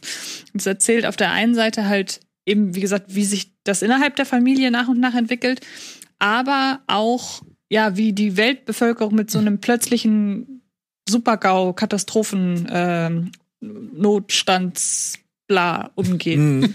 Und ähm, Also Nicht immer wahnsinnig toll und spannend. ist wie jetzt nur ohne Komet. ja, genau, eben, genau. Es ist wie jetzt ohne Komet. Und das ist halt, glaube ich, auch mit ein Grund, weshalb der so gut funktioniert. Gerade jetzt, so doof das klingt. Also da sind Szenen bei, wo ich so denke, ja, wenn ich da sehe, wie da die Supermärkte geplündert werden und da bricht das äh, Medizinsystem zusammen. Ja, das ist irgendwie gerade näher an unserer Realität als noch vor einem Jahr. Und Ja, also wäre der 2012 gekommen, hätten wir nur gesagt, oh, da hat's der Roland aber besser gemacht. Genau. Und dann ist, kommt halt noch dazu, dass der nicht so, es ist, finde ich, nicht so der Katastrophen-Action-Film, sondern es ist ein Katastrophendrama, der sehr nah dran ist an den Figuren. Dieser Komet, der ist immer nur mal in Ausschnitten übers Nachrichten, über die Nachrichten beispielsweise zu sehen, über äh, gefundene Videos irgendwie von, von Privatleuten oder man sieht zwei, dreimal irgendwie im Himmel, dann sieht man halt die Auswirkungen dieses Kometen. Aber das ist kein Actionfilm, der sich diesen Kometen eben, diesen Kometeneinschlag dazu nimmt, möglichst großes Spektakel zu kreieren, sondern es geht um die Menschen und darum, was in denen vorgeht. Und ja, es gibt auch so zwei, drei Sachen, die sind dann sehr genrekonform. Da hätte ich auch darauf verzichten können, auf den, die einen oder anderen Handlungsschlenker auch. Aber ich muss sagen, ich bin halt wirklich mit 0,0 mit Minuserwartung durch Jared Butler bin ich an diesen Film rangegangen und ich muss sagen, seit Gesetz der Rache habe ich Jared Butler nicht mehr so gut erlebt und auch keinen seiner Filme so. Also es ist wirklich auf einer Ja, es ist nicht mehr mein Gerald Butler, den ich von das hast du mir direkt danach dann geschrieben, den genau. ich von Geostorm lieben gelernt habe oder durch Geostorm. Also wirklich, es ist das komplette Gegenteil von Geostorm. Alles, was Antje gesagt hat, kann ich auch so unterschreiben. Es ist halt dann schwierig, wenn Leute in so einem Katastrophenfilm, wo es heißt, okay, da rast ein Komet auf die Erde zu, Ja. wenn die da reingehen wollen, dann kann ich verstehen, wenn man da halt auch ein bisschen Krawall erwartet. Das bietet der Film in ganz kleinen Dosen. Ja, und da ah, muss ich sagen, das leidet so ein bisschen unter der Kurzweiligkeit des Films. Ich finde, der fühlt sich dann doch schon ein bisschen länger an, als er eigentlich müsste. Eben weil halt genau diese Katastrophen, Action, Zerstörungsorgien, die fehlen oder die Szenen fehlen halt einfach. Aber ich muss auch sagen, Butler, ich habe ihn schon lange nicht mehr so viel schauspielen sehen wie in diesem Film hier. Und mir hat tatsächlich dieser kleine Ausschnitt, diese Konzentration auf diese Familie, die hat mir, der hat mir gefallen. Und tatsächlich muss ich auch sagen, war ich stellenweise gerührt. Was aber halt eigentlich daher herrührt, weil es halt wirklich eine Kleinfamilie ist mit Kind und was weiß ich und sowas. Da bin ich halt natürlich. Wobei das halt witzig ist, weil ähm, man hat ja so seine äh, Tr- Trigger ist jetzt nicht das 100% die richtige Wort, aber so Sachen, auf die man halt anspringt. ja, die Knöpfe, die man die richtig Genau. werden. Und das ist ja gerade bei dir so gerne Familie, alles, was so in die Richtung geht. Und der Film hat einen Punkt gehabt, bei dem ich von jetzt auf gleich zu 1000 Prozent in dem Film war. Ich frage mich nur gerade, ob das ein Spoiler ist. Stichwort der kleine Junge. Und was mit dem. Ja, komm, nee, würde ich nicht machen. Okay, jedenfalls, dann, dann, dann sage ich nicht. Wenn wir schon sagen, dass er nicht so viel Krawall bietet, dann sollte Okay, man das nicht dann sage ich nicht, was genau da Sache ist, aber es wird, es passiert etwas mit dem kleinen Jungen und ich konnte mich zu 100 Prozent mit ihm in seiner Position äh, identifizieren und war ab dem Moment zu 100 Prozent dabei und ähm, das hat echt lange kein Film dieser Art mehr geschafft. Also wo ich vorhin bei Cajillionaire noch meinte, der Film wird nicht in meinen Jahrescharts dabei sein, wird der das sein? Und das hätte ich nicht gedacht. Und ich finde, das zeigt mal wieder so sehr, was ich, dass ich das Kino gerade so wahnsinnig vermisse, weil äh, dadurch, dass wir ja nun wirklich alle Filme im Kino sehen, so gut wie alle relevanten, kommt dann halt eben auch mal so ein Film, von dem man nix erwartet. Der so, der kam ja auch wirklich von heute auf morgen. Der sollte ja auch äh, Let nächste Woche erst starten. nächste Woche erst starten und äh, bevor er angekündigt wurde, hat man da auch nichts von gehört so. Und dass man dann mal wieder ins Kino geht, ohne so richtig zu wissen, worum es geht und dass dann so ein Film dabei rauskommt, der einen so volle Breitseite überrascht, das vermisse ich total und das merke ich halt jetzt gerade. Das ist im Kino noch mal was ganz anderes, als wenn ich jetzt zu Hause irgendwie einen Stream gucke mit fettem Wasserzeichen drüber und ähm, ich dann denke, ja, war ganz nett, aber hier, das, ich war echt sehr, sehr angetan davon. Also ich fand es auch überraschend geerdet. Nach Geostorm habe ich jetzt schon wieder den nächsten Nonsens erwartet so. Und Ich möchte nicht viel anderes sagen als ihr beide, weil ich euch da schon zustimme. Ich muss allerdings auch sagen, dass ich mir mehrfach gedacht habe, so mittendrin, okay, wie viel kann eigentlich einer Person noch zustoßen? Wie sehr kann das Schicksal entweder dich hassen oder dann am Ende dir doch auch wieder helfen, um, um, um irgendwie aus dieser Situation rauszukommen? aber das hat mich jetzt nicht so, also ich finde das bei 2012 oder war das der The Rock Film? Nein, ich weiß nicht. Aber Also das war San Andreas. meine, es gibt so ein, zwei 2012 echt diese. Katastrophenfilme, wo dann meistens eine Familie durchgescheucht wird, auch äh, World War Z und so. Das, die kann ich nicht ernst nehmen, weil da einfach, es soll alles gezeigt werden, was auf der Welt passiert, durch die Augen einer Person. Das ist einfach nicht nur unglaubwürdig, sondern ähm, irgendwie, das braucht ja eigentlich auch keiner. Ich finde, der Film macht es gerade deswegen gut, weil mich interessiert eigentlich immer, diese kleinen Geschichten. Mich interessiert, wie reagieren die Medien? Was, was passiert? Welche Sendungen gibt es? Klingt vielleicht blöd, aber naja, dass sie dann tatsächlich erstmal feiern, dass da dieser Komet und alle berichten darüber und hier nochmal, da wird da und das wird passieren und dann passiert halt genau das nicht, sondern es wird viel schlimmer und dann müssen die darauf reagieren und dann gibt's diese Notfall ähm, Momente, wo dann wo da diese ja diese diese Kom Notfallkommunikation irgendwie gestartet wird über die Handys und die Fernseher und ähm, das das finde ich was, weil man das selten sieht, sowas finde ich dann immer sehr eerie. Das ich, das- das macht mir immer Angst, weil Ja, ja. das ist was wirklich, wenn das Fernsehen aufhört und dir quasi gesagt wird, du kommst jetzt mit so einer Roboterstimme, du musst da und dahin, du wurdest ausgewählt. Das macht mir aus irgendeinem Grund mehr Angst, als was man sonst in solchen Filmen oft sieht. Weil man könnte ja der sein, auf dessen Handy das nicht kommt. Ja, und das ist ja auch die, die sind ja gerade in der Situation, wo die mit deinen Freunden und Familie und so, und dann kommt das auf deinem Fernseher und denkt, und mein erster Moment war, fuck, schmeiß die Leute jetzt alle raus, weil die werden, die wollen dir jetzt dein Handy klauen, deinen Pass klauen, deinen Kopf klauen, irgendwas werden die machen. Ähm, kommt dann doch ein bisschen anders, aber also das ist, ein, ist eine sehr geile Situation gewesen, weil das ist eine Info, ich werde auserwählt, die möchtest du alleine bekommen. Die möchtest du nicht mit Zuschauern haben. Und ich fand ihn, er war am Anfang ein bisschen, also er braucht ein bisschen so. Äh, und dann aber, dann kommen auch ein paar von diesen Schauwerten. Dann, Ja, ja. dann ist auch die Flucht vor den Kometeneinschlägen und so. Und dann siehst du halt auch mal eine Druckwelle und äh, wird ja auch mehrfach von irgendwas weggeschleudert. Also es gibt schon diese Momente, aber sie sind eben, finde ich, besser portioniert als in all den anderen Katastrophenfilmen. Ja. Also mein, es ist bisher mein Lieblingskatastrophenfilm, weil ich die bisher aber auch alle nicht so gut fand. Okay. Geht Mir mir fällt auch jetzt- so. hm? Ja, also es ist tatsächlich ein. genau das, was ich davon immer äh, erwartet habe. Ja. Ich will nicht dieses äh, 2012 und so, das, das Ey. oder Day After Tomorrow und so, das, das brauche ich persönlich nicht. Genau, das sind so, da guckst du dir diese Effekte mal an Ja. und sagst, ah, so wird das also aussehen. Das ist aber interessant. Aber da, nach der hundertsten Feuerwand durch irgendeine Stadt kannst Ja. du doch nicht mehr wirklich noch davon ergriffen sein. Doch? Okay. Ich mag, wenn Sachen kaputt gehen. Naja, natürlich, aber das geht dann ja zu kaputt gehen. viel einfach. Wieso liegt hier die Schraube auf dem Boden? Frage ist, Woher könnte diese Schraube kommen? Nee, das ist vom Hund. Jetzt kann ich ja sagen, ich habe mir den gebaut. Der Hund fährt die Teile? Ja, das ist egal, der hat Dann- extra Schrauben. Schrauben wir sie ihm gleich wieder an. So, wollen wir weitermachen? Weil wir haben noch ein paar Filme. Ja, vielleicht sollte man die echt äh, vorsichtig nicht, dass der die schnappt, ne? Einfach hier. Genau, ja, ich habe sie noch Wieder dahin rein ins Playmobil. Meinst du, sie ist jetzt noch sicherer, wenn ich sie da oben nicht. liegt? Na gut. Nein, ist gut. Ja? Ich hätte sie da Ich leg reingesteckt. sie hier in den Bierdeckel, da passiert gar nichts. so, so viel zu Greenland. Eine schon echt schöne kleine Überraschung in diesem Jahr. Und ja, vielleicht das, was Blockbuster-Kino am nächsten kommt. Und was wir vielleicht in diesem Jahr auch als letztes Blockbuster-Kino miterleben der dürfen. Aber wir dürfen noch ein paar andere Filme erleben. Zum Beispiel dürfen wir jetzt in einer restaurierten Fassung den wohl schlimmsten Kriegsfilm aller Zeiten oder vielleicht auch den besten Kriegsfilm aller Zeiten erleben. Komm und Sie kommt über unsere Freunde von Dropout Cinema nochmal ins Kino. Wurde restauriert. Entschuldigung, Bildstörung ist mit dabei. Die werden den im November nochmal auf DVD und Blu-ray rausbringen. Und für alle. Untertitel. Ja, ja. Ich habe ihn im Original geguckt. Schön auf Polnisch. Simon hat gestern zwei Stunden lang den russischen Film Zweieinhalb. Der geht Zweieinhalb. nicht nur zwei Stunden. Ich habe bei zwei Stunden habe ich geguckt. Ach, der geht noch ein bisschen. Ich Ja. habe den bis 4 Uhr morgens geguckt. Ja. Es Aber ist halt, es ist ein geil. Klassiker, jetzt neu aufgelegt. Es ist, glaube ich, keine 4K, sondern eine 2K-Restaurierung. Aber ihr könnt ja mal zum Spaß bei YouTube reingucken. Da seht ihr noch, kann man sich noch ein paar Ausschnitte aus den alten Dings, äh, aus, dem- das ja aus alten Fassungen und DVD-Fassungen anschauen. Und das ist einfach ein Unterschied wie Tag und Nacht. Es ist wirklich sehr schön, diesen Film noch mal so frisch und klar zu sehen. Ähm, ihn zu beschreiben ist ein bisschen schwierig. Es geht hier um einen jungen Mann, einen Jungen ähm, im Jahre 1943 in Belarus. Der möchte sich unbedingt der Armee anschließen. Fiora heißt er, glaube ich, oder so. Er- So ein Fanboy. So ein ja, er ist, er ist ja wirklich ein Kriegsfanboy und möchte unbedingt zu den Partisanen dazu stoßen und hat auch schon mit seiner Mutter diversen Stress deswegen gekriegt. Und schafft es auch bei den Partisanen unterzukommen, aber der Kommandant sagt, nee, ich nehme dich nicht mit in die Schlacht.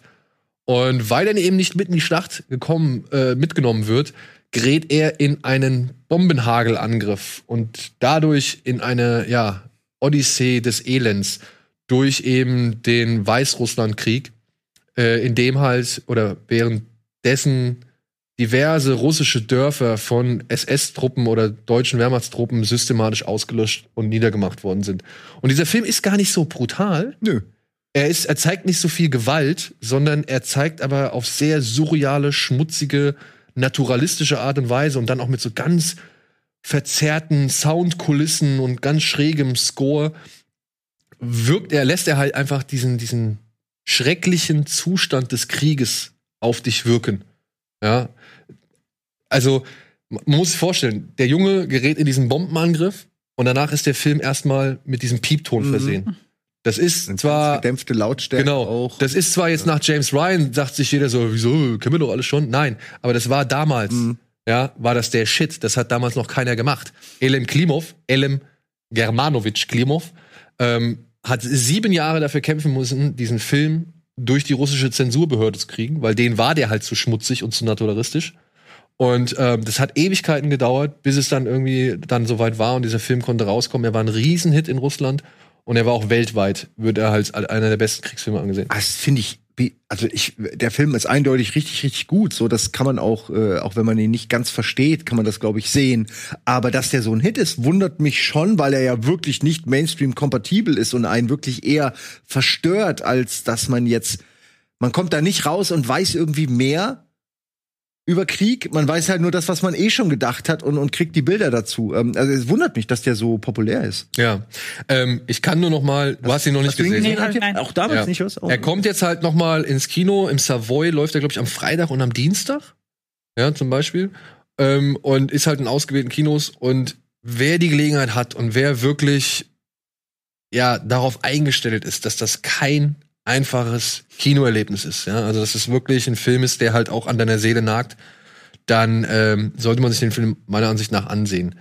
Aber ich warne trotzdem vor, es ist ein Film, der ist schwierig, der ist anstrengend, der ist verstörend und lässt dich am Ende ja mit einem Gefühl zurück, dass du also wie so mit so einer richtigen inneren Leere. Ja, ja. Ja. Man ist richtig leer gespielt, so wie so ein, wie so ein leeres Kino. Ja. Aber ich kann Aber ey, ich bin froh, dass ich ihn geguckt habe. Also ich habe echt am Anfang schon gedacht, oh okay, der sieht mir echt, oh, der ist schwere Kost so. du hast ja Und- Russisch geguckt. Und dann, ja, wie, ich dachte, das gehört sich so. Ich dachte, das ist die Idee dahinter, dass man das nicht versteht, weil ich habe ihn trotzdem verstanden. Also ich habe verstanden, dass die, dass er ein Fanboy ist, der diesem Krieg hinterher, dann spielt er die ganze Zeit Krieg und auch ein geiler Schauspieler, der Junge. Alter Ja. Falter, wie geil der das macht. Wie Den der mussten die, sie- ich dachte die ganze Zeit, wie macht das der, wie macht das dieser junge Kerl, dass der dieses Traumata des Krieges vorher und nachher diese diese Geilheit darauf und dann aber auch die Zerstörung danach, wie der das in seinem Gesicht widerspiegelt, ist faszinierend. Den haben sie hypnotisieren müssen. Nein, Den haben sie während der Dreharbeiten hypnotisiert, damit er das alles irgendwie halb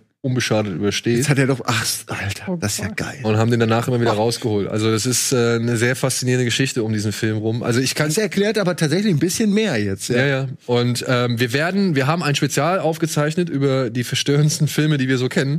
Da wird dieser Film auch noch mal ähm, thematisiert. Das werden wir aber erst, wenn der dann auf äh, Blu-ray und DVD erscheint, ausstrahlen. Das ist jetzt irgendwann im November. Da waren hier Sean Bu dabei, Mimo Jeftic war dabei und wer war noch dabei? André, glaube ich. André, stimmt. André war noch mit Ich dabei. nicht. So ein tolles Thema. Aber du Gut, konntest, ich, glaub Ich konnte nicht, ich konnte nicht. Ja. Aber Und- das muss man ja noch mal dazu, dass der jetzt noch mal wieder aufgeführt wird, sagen, das ist ja wenigstens so morbide, das klingt eine der guten Sachen an Corona, wie viele Sachen jetzt noch mal wieder ins Kino kommen. Also ich habe jetzt gerade eben gelesen, dass zum Beispiel nicht nächste, sondern ich glaube die Woche darauf ähm, Total Recall auch wieder ins Kino kommt. Der alte. Der alte, genau. In 4K kommt er nämlich auf Blu-ray raus. Genau, und auch anlässlich dazu. Und Ja. ähm, das sind schon. Ja, ich- ja, hm, was auch immer. Ist okay. Ja. Nix. Ich habe auch ich weiß nichts.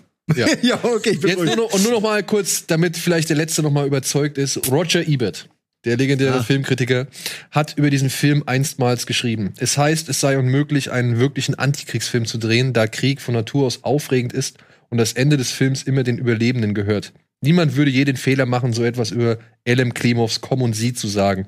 Dieser russische Film von 1985 ist einer der niederschmetterndsten Filme aller Zeiten. Ich kenne kaum einen anderen, der das menschlich Böse schonungsloser zeigt. So viel Na dazu. gut, man könnte Schindlers Liste ist auf jeden Fall auch. Gut, das war 1985, ne? Also Ja, ja, okay, nein, stimmt schon. Ja, ja. Ich wollte nur, der ist auch, der ist auch böse, aber Aber kommen das Sie. Banale ist es, glaube ich. Dieses Banale, also da ist eine Szene, ist auch kein Spoiler, wo du einfach siehst, wie entmenschlichend der Gegner behandelt wird. Also damit meine ich gar nicht unbedingt diese Erschießungskommandos und das Abfackeln von Kirchen und Häusern oder so. So dumm es klingt, aber das ist ja fast Usus in, so- in einem Kriegsszenario. Aber einfach diese Banalität des Bösen, diese Empathielosigkeit, wie dann irgendein Typ, irgendein Soldat nimmt so eine Frau und aus, ich weiß gar nicht warum, er bringt sie nur von A nach B, aber er zerrt sie einfach an den Haaren. Äh, ewig lange schleift er sie so durch das Camp und äh, es interessiert einfach keinen. Es interessiert niemanden, weil das für die einfach völlig normal ist. Ja, ist ja quasi der Feind so. Who fucking cares? Und das ist in so, das wird in so einer banalen Kamerafahrt wird das ewig lang zelebriert und du denkst die ganze Zeit nur, alter Falter, das ist so hart. Ähm, und das ist nur eine Szene. Also es ist einfach eine ganz normale Neben Nebenschauplatz. Aber deswegen ist Kommen Sie für mich das, was den Begriff Antikriegsfilm wirklich am nächsten kommt. Man sieht, was es aus Menschen macht. Ja. Obwohl es ein Kunstfilm ist, kann man, glaube ich, ganz gut ein Bild davon kriegen. Ja. So, jetzt wird's natürlich wieder eng. Wir haben zu viel geredet. Aber wir müssen einmal kurz in die Werbung gehen und melden uns gleich zurück.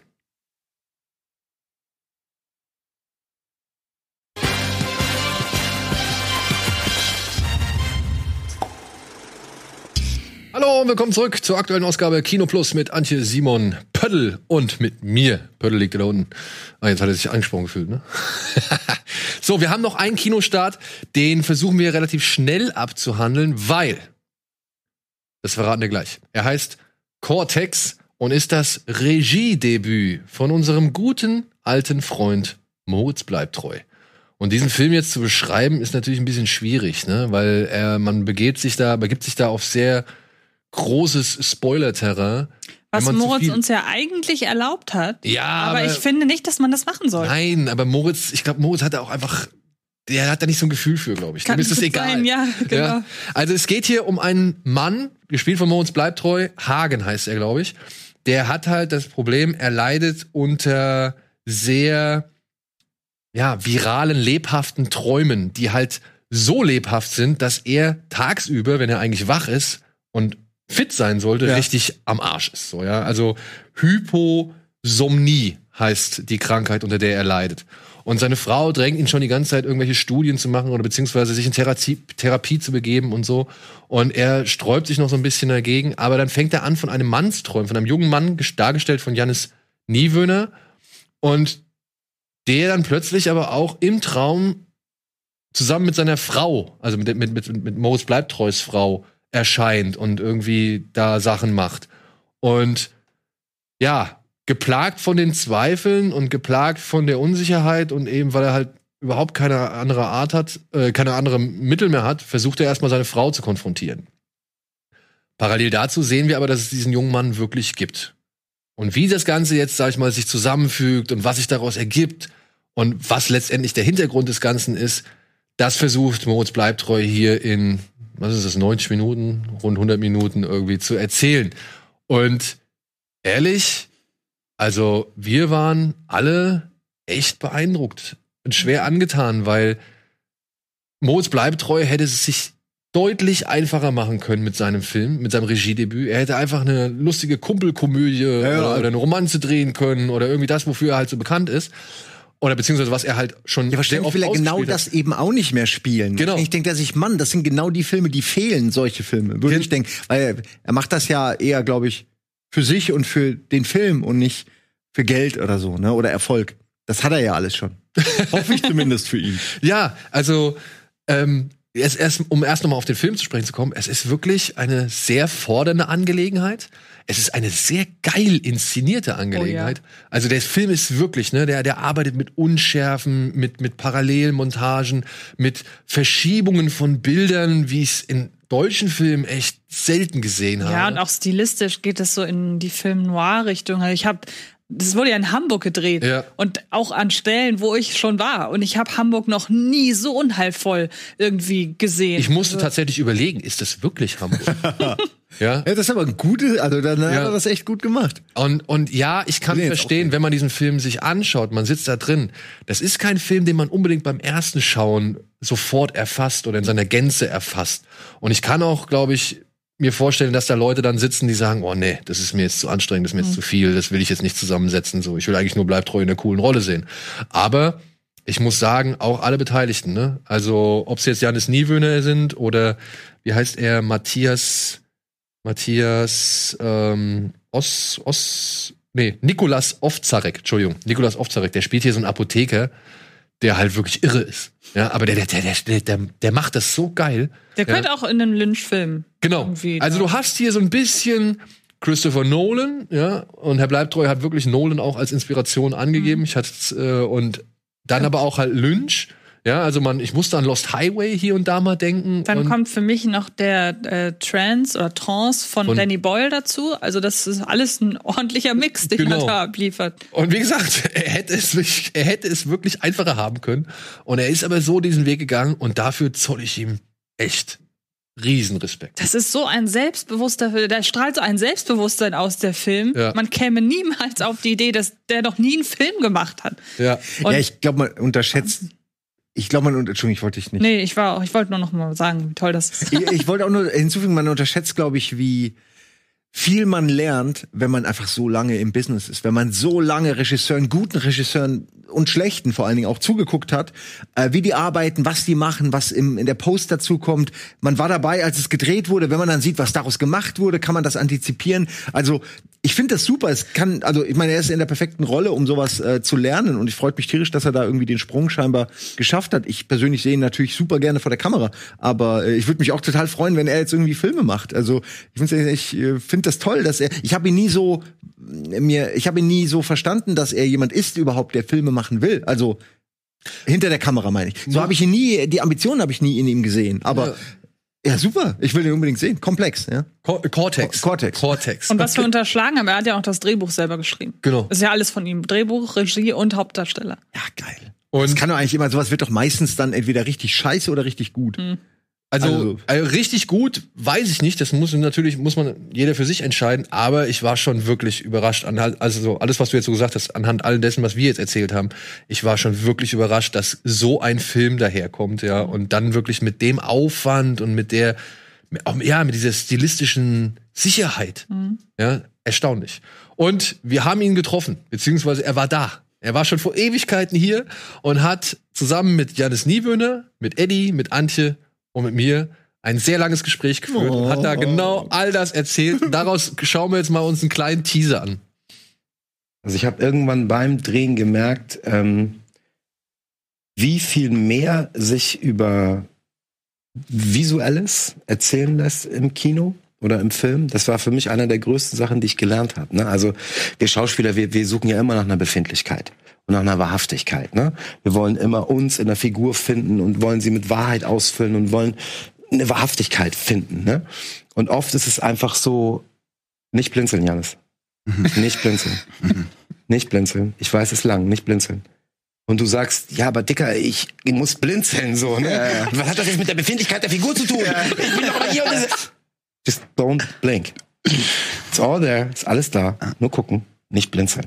Und das ist natürlich manchmal schwer auch. Und ich habe das selber. Also ich wusste schon immer um diese Kraft im Kino, habe das aber für mich noch viel, viel, viel stärker gelernt und vor allem auch gemerkt, wie sehr das eine Schwäche des deutschen Kinos ist. Dass wir uns nicht darauf verlassen, dass ein Gefühl sich transportieren lässt, ohne ein riesen übertriebenes Sendungsbewusstsein von einem Schauspieler, der nach einer Wahrhaftigkeit sucht, sondern einfach, weil das Bild das Ja. erklärt, ne? Buñuel, ne?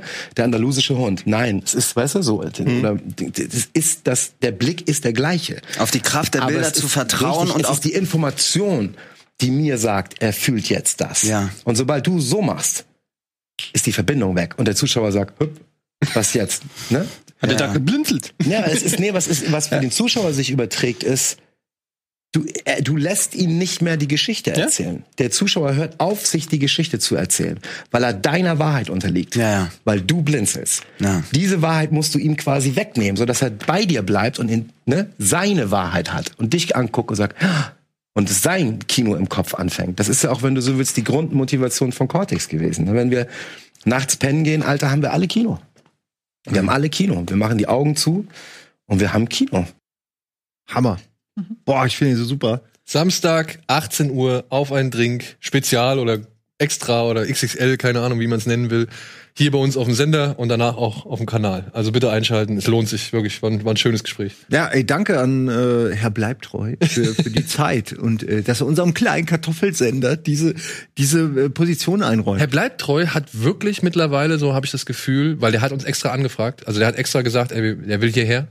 Der hat wirklich, glaube ich, einen echten Narren oder, oder eine Heimat oder keine Ahnung und dann eine Anlaufstelle gefunden, bei der er sich sehr wohl fühlt. Weil ja, das haben wir euren, eurer guten Moderation, euren guten Kritiken und natürlich Eddies herausragendem Schauspieltalent. äh, der fühlt sich hier einfach unter seinesgleichen. ja, also mit Eddie, da war auch, äh, stand auch schon wieder eine schöne Chemie zwischen den beiden. Ja, und ich weiß jetzt schon, dass unter den Kommentaren stehen wird, Antje hat ja nur zwei Sätze gesagt. Es sind wirklich nur zwei oder drei.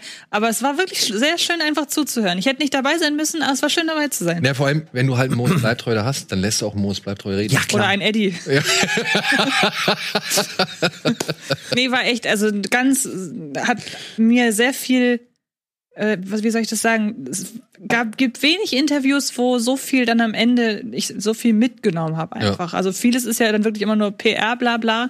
Und hier habe ich jetzt wirklich das Gefühl, da ist auch was geblieben. Der hat halt wirklich einfach. Bock gehabt über seine Mhm. Motivation und, und seine Herangehensweise und halt einfach das gesamte Ding. Das ist sein Baby, das merkt man bei, bei, jeder, bei jeder Sekunde. Aber der hat halt Bock, das nach außen zu tragen. Ja, Mann. Und als ich über jeden Vergleich mit Nolan, mit Boyle, hat er sich wahnsinnig gefreut. Ja, aber wenn ihr die Dinge auch erkennt, also die Vorlagen, dann hat er die ja auch wohl gut umgesetzt und dann ist es ja auch völlig okay, ja sich auch inspirieren zu lassen. Ja, sich von den Besten inspirieren lassen, äh, das haben alle guten Leute schon immer gemacht. Genau. Ja, du brauchst ja jemanden, zu dem du aufblickst. Ähm, ich find's super, ich freue mich, ich hoffe, er hat noch mehr Erfolg. Ich Ja. hoffe, da kommt noch mehr. Und ab und zu braucht man auch jemand, von dem man runterblickt. Wie zum Beispiel ein Pferd. Wow. Okay. Das ist eine Überleitung. Das ist eine Überleitung und deswegen gibt's jetzt erstmal unser, ja, leider ausgefallenes Ja, es tut mir sehr Stream leid. Castle mit den besten Disney-Pferden. Bitte.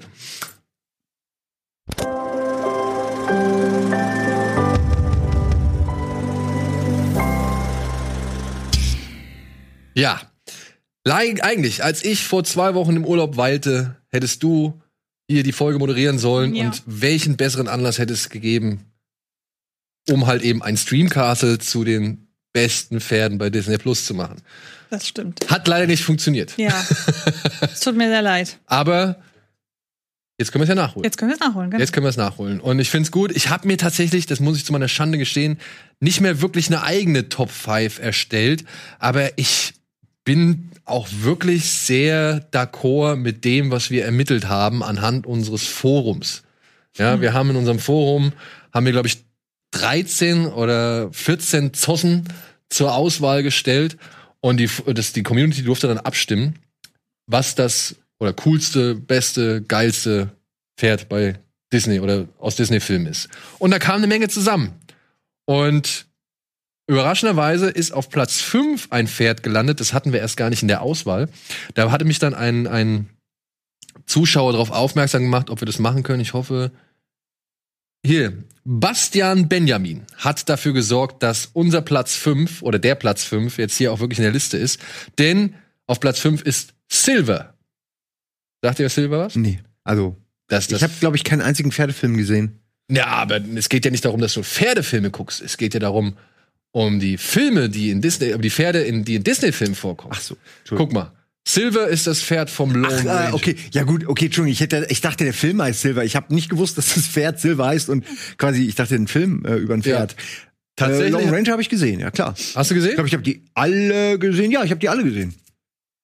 Ja. Auf Platz 5 haben sie Silver gewählt. Ein Pferd, das halt nie vorgesehen war. Und äh, dass es dann doch noch mal in die Top 5 geschafft hat. Was wäre denn in Lone Ranger? Würden die ja von gar nicht nach A nach B kommen ohne Pferd.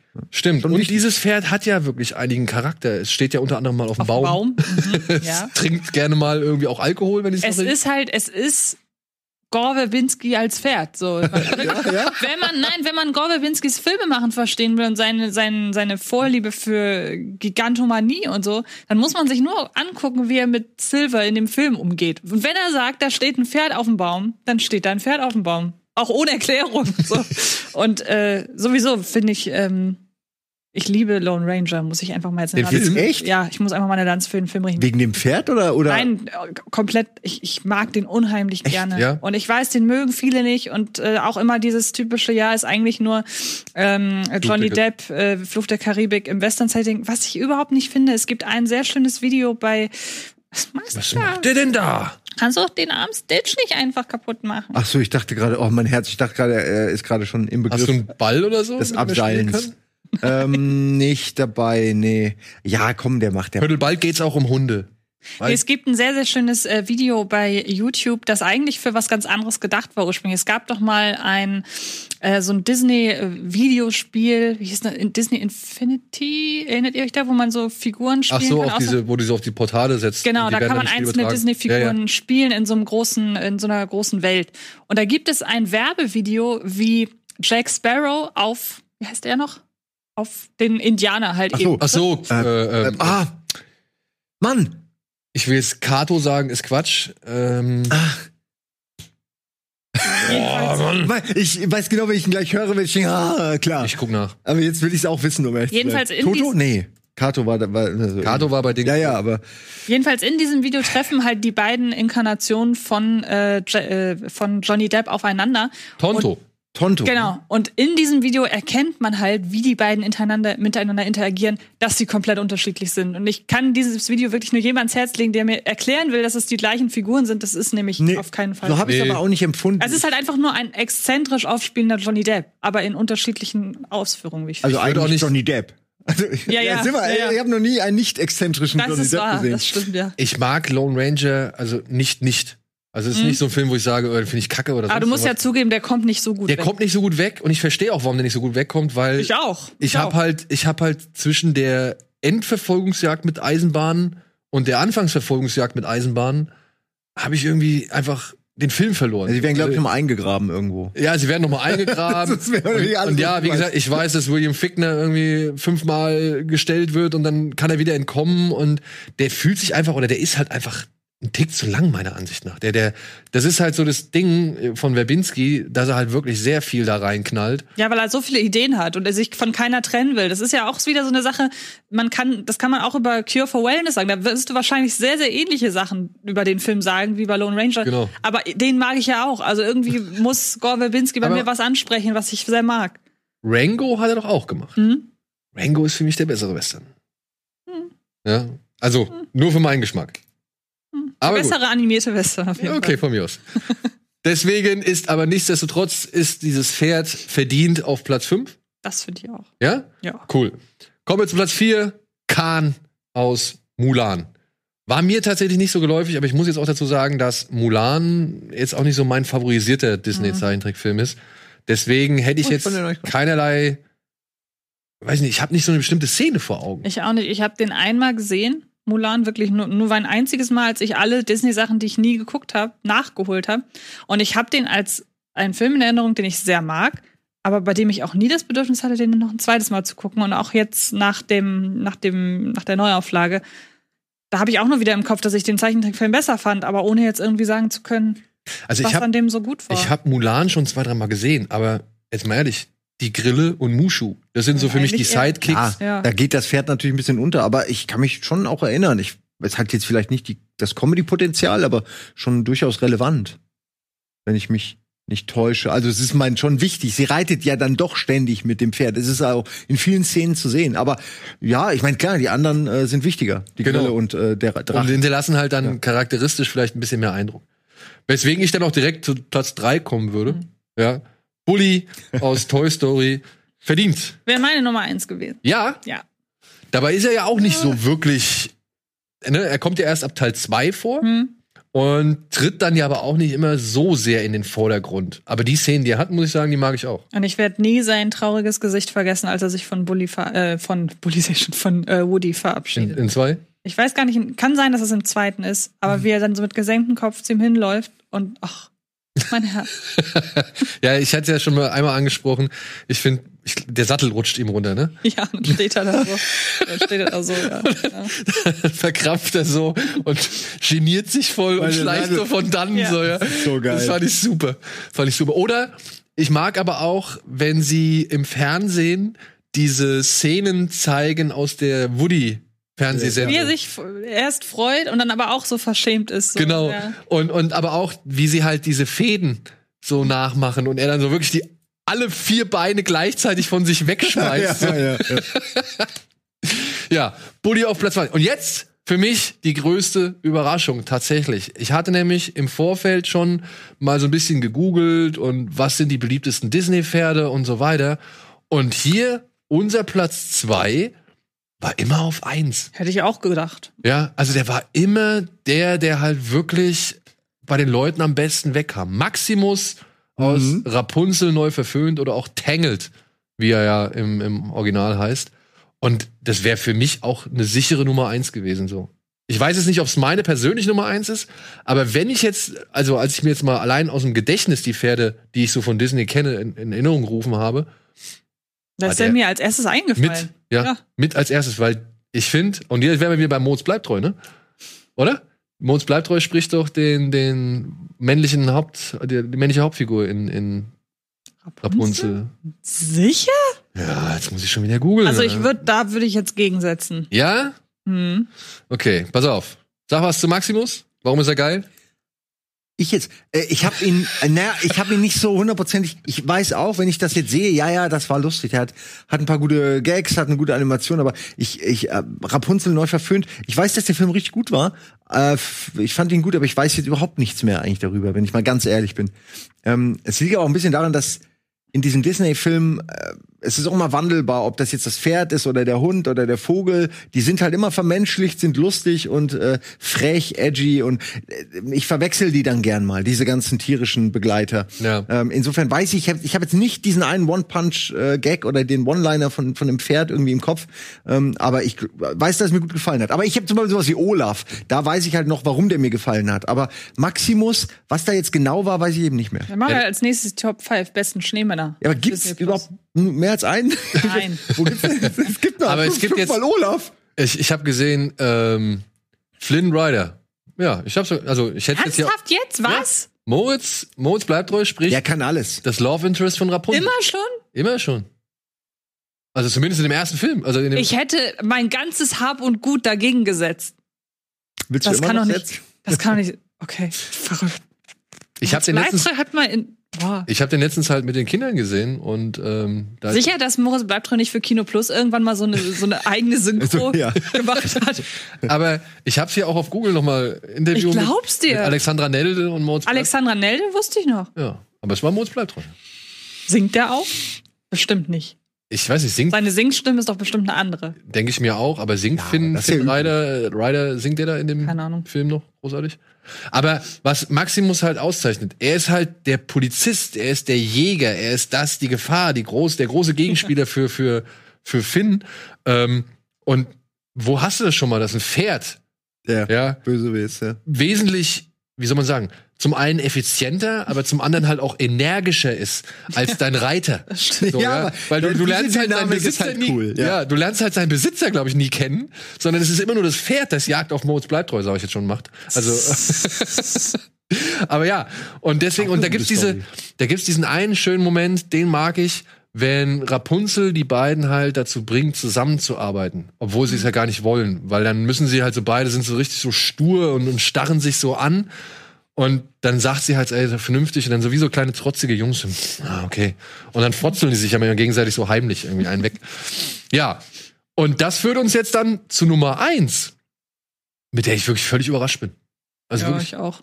Aber das bei Herkules auch so wie bei Mulan habe ich wirklich nur einmal gesehen und Mulan hat bei mir dann doch sogar noch einen größeren Eindruck hinterlassen und der hat ja schon kaum Eindruck hinterlassen. Also Herkules ist nicht so meins tatsächlich. Ich habe ihn auch nur einmal Auch gesehen. vom Zeichenstil muss ich leider gestehen, finde ich Herkules, äh, Quatsch, finde ich Pegasus ist da unter der Auswahl. Mal den Nummer 5 abgesehen. Mit Abstand das nicht so hübsch. Naja, gut, es ist jetzt natürlich ein bisschen hart, wenn du halt. Ja, es sind ganz andere Stile, es ist mir schon bewusst. Nur einfach von meinem persönlichen Ja, ja. Geschmack mag ich halt den Stil von Pegasus nicht. Übrigens Till Schweiger, der Herkules. Ja, ja, das, das, das habe ich mir gemerkt. Das wusste ich noch. Ja, hier haben wir noch mal unsere genaue Verteilung. 62% für Herkules, also für Peg- Pegasus, 55 für Maximus, 42 für Bully, Khan hat 33 und Silver hat 18. Dann geht's los mit Angus aus Merida, Philipp, die Schöne und das Biest, Fu Fu. Den hätte ich ein bisschen höher gesetzt, aber das ist, glaube ich, dann tatsächlich auch wieder so ein ausschlaggebender Faktor, an dem man halt sehen kann, dass unsere Community doch ein bisschen jünger ist als ich Mhm. selbst. Also ich, äh, ich mal vollkommen ab. Aber Antje, 6% für Ostwind? Ja, gut, ich muss aber auch ehrlich gesagt gestehen, ich habe auch nicht so richtig verstanden, warum der dabei ist. Weil es ist ja, ich, ich weiß, Disney Plus ist mir schon klar, aber was ich viel witziger finde, ist, ich musste wirklich erstmal googeln, was The Knock ist. In Eiskönigin 2. Das ist ja dieses, dieses Wasserpferdwesen da. Ach, das ist das Wasser? Ja, ja. Weil ich wollte nämlich eigentlich, äh, wenn ich schon so ein bisschen Fachwissen habe, wollte ich damit auch ein bisschen angeben. Weil was ich nämlich an, wenn wir schon über Pferde bei, bei in Disney-Filmen reden, da muss ich halt immer wieder den, wo man, wo man, wie ich finde, die, die, den Detailreichtum in Disney-Filmen erkennt. Erkennt man zum Beispiel unter anderem anhand der Pferde, die in Die Eiskönigin verwendet werden. Das sind nämlich, das weiß man natürlich nur, wenn man da so ein bisschen äh, in der Materie drin ist, das sind nämlich tatsächlich norwegische Pferde, die in Die Eiskönigin animiert wurden. Mhm. Und das sind so Sachen, wo ich sage, das würden andere Studios, man kann von Disney erhalten, was man will, aber die legen einfach wahnsinnig viel Detailverliebtheit in die Animationsfilme. Und das ist dann, finde ich, immer so ein schönes Beispiel dafür, dass auf sowas wirklich nur Disney achten würde. So.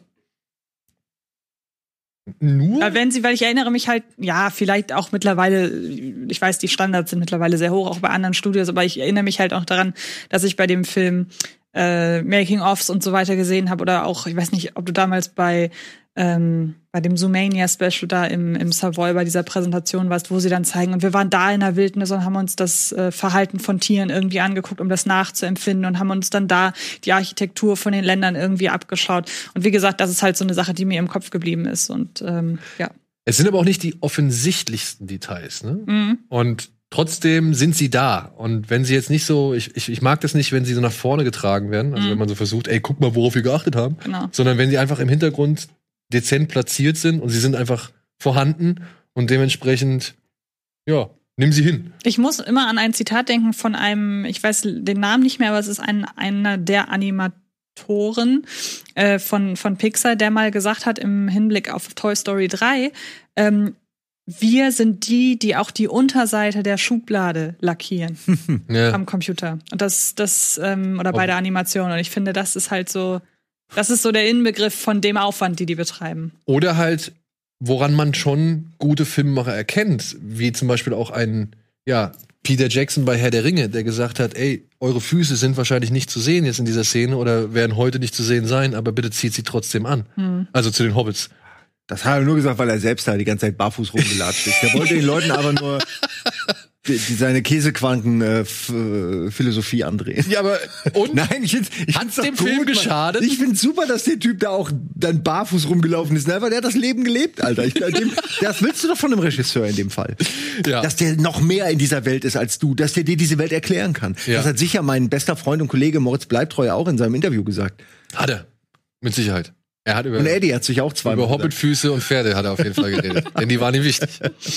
So, aber es soll weitergehen. Wir haben ja durch meinen, also jetzt ist es einfach so, durch meinen Urlaub und eben den einen Ausfall der Folge, an der Antje nicht konnte, ähm, haben wir jetzt ein bisschen, hat sich ein bisschen Stau ergeben, weswegen wir halt schon direkt mit der nächsten Ausgabe Stream Castle vorbereiten müssen.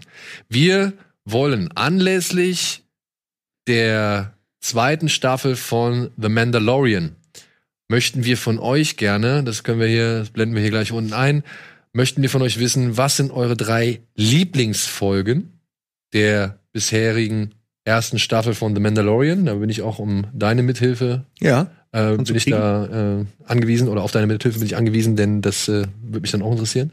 Das ermitteln wir beim nächsten Mal. Und bitte, liebe Leute, in diesem Thread schreibt da gerne mal eure Lieblingsszene. Es muss nicht unbedingt aus eurer Lieblingsfolge sein, aber äh, eure Lieblingsszenen. Schreibt die gerne mal da rein, denn das interessiert uns und das wollen wir dann ein bisschen vielleicht auch noch mal zeigen und ein bisschen besprechen. Deswegen nächste Woche gibt's eine weitere Ausgabe Streamcastle. Da reden wir halt über die geilsten Folgen der ersten Staffel The Mandalorian. Wir freuen uns natürlich ein bisschen auf Staffel 2, aber da reden wir dann Bada Binge drüber. Und ja, wir wollen so ein bisschen eure Lieblingsszenen auseinanderklabüstern, wenn ihr uns welche zukommen lasst. In diesem Sinne, vielen Dank und wir gehen jetzt erstmal in die Werbung.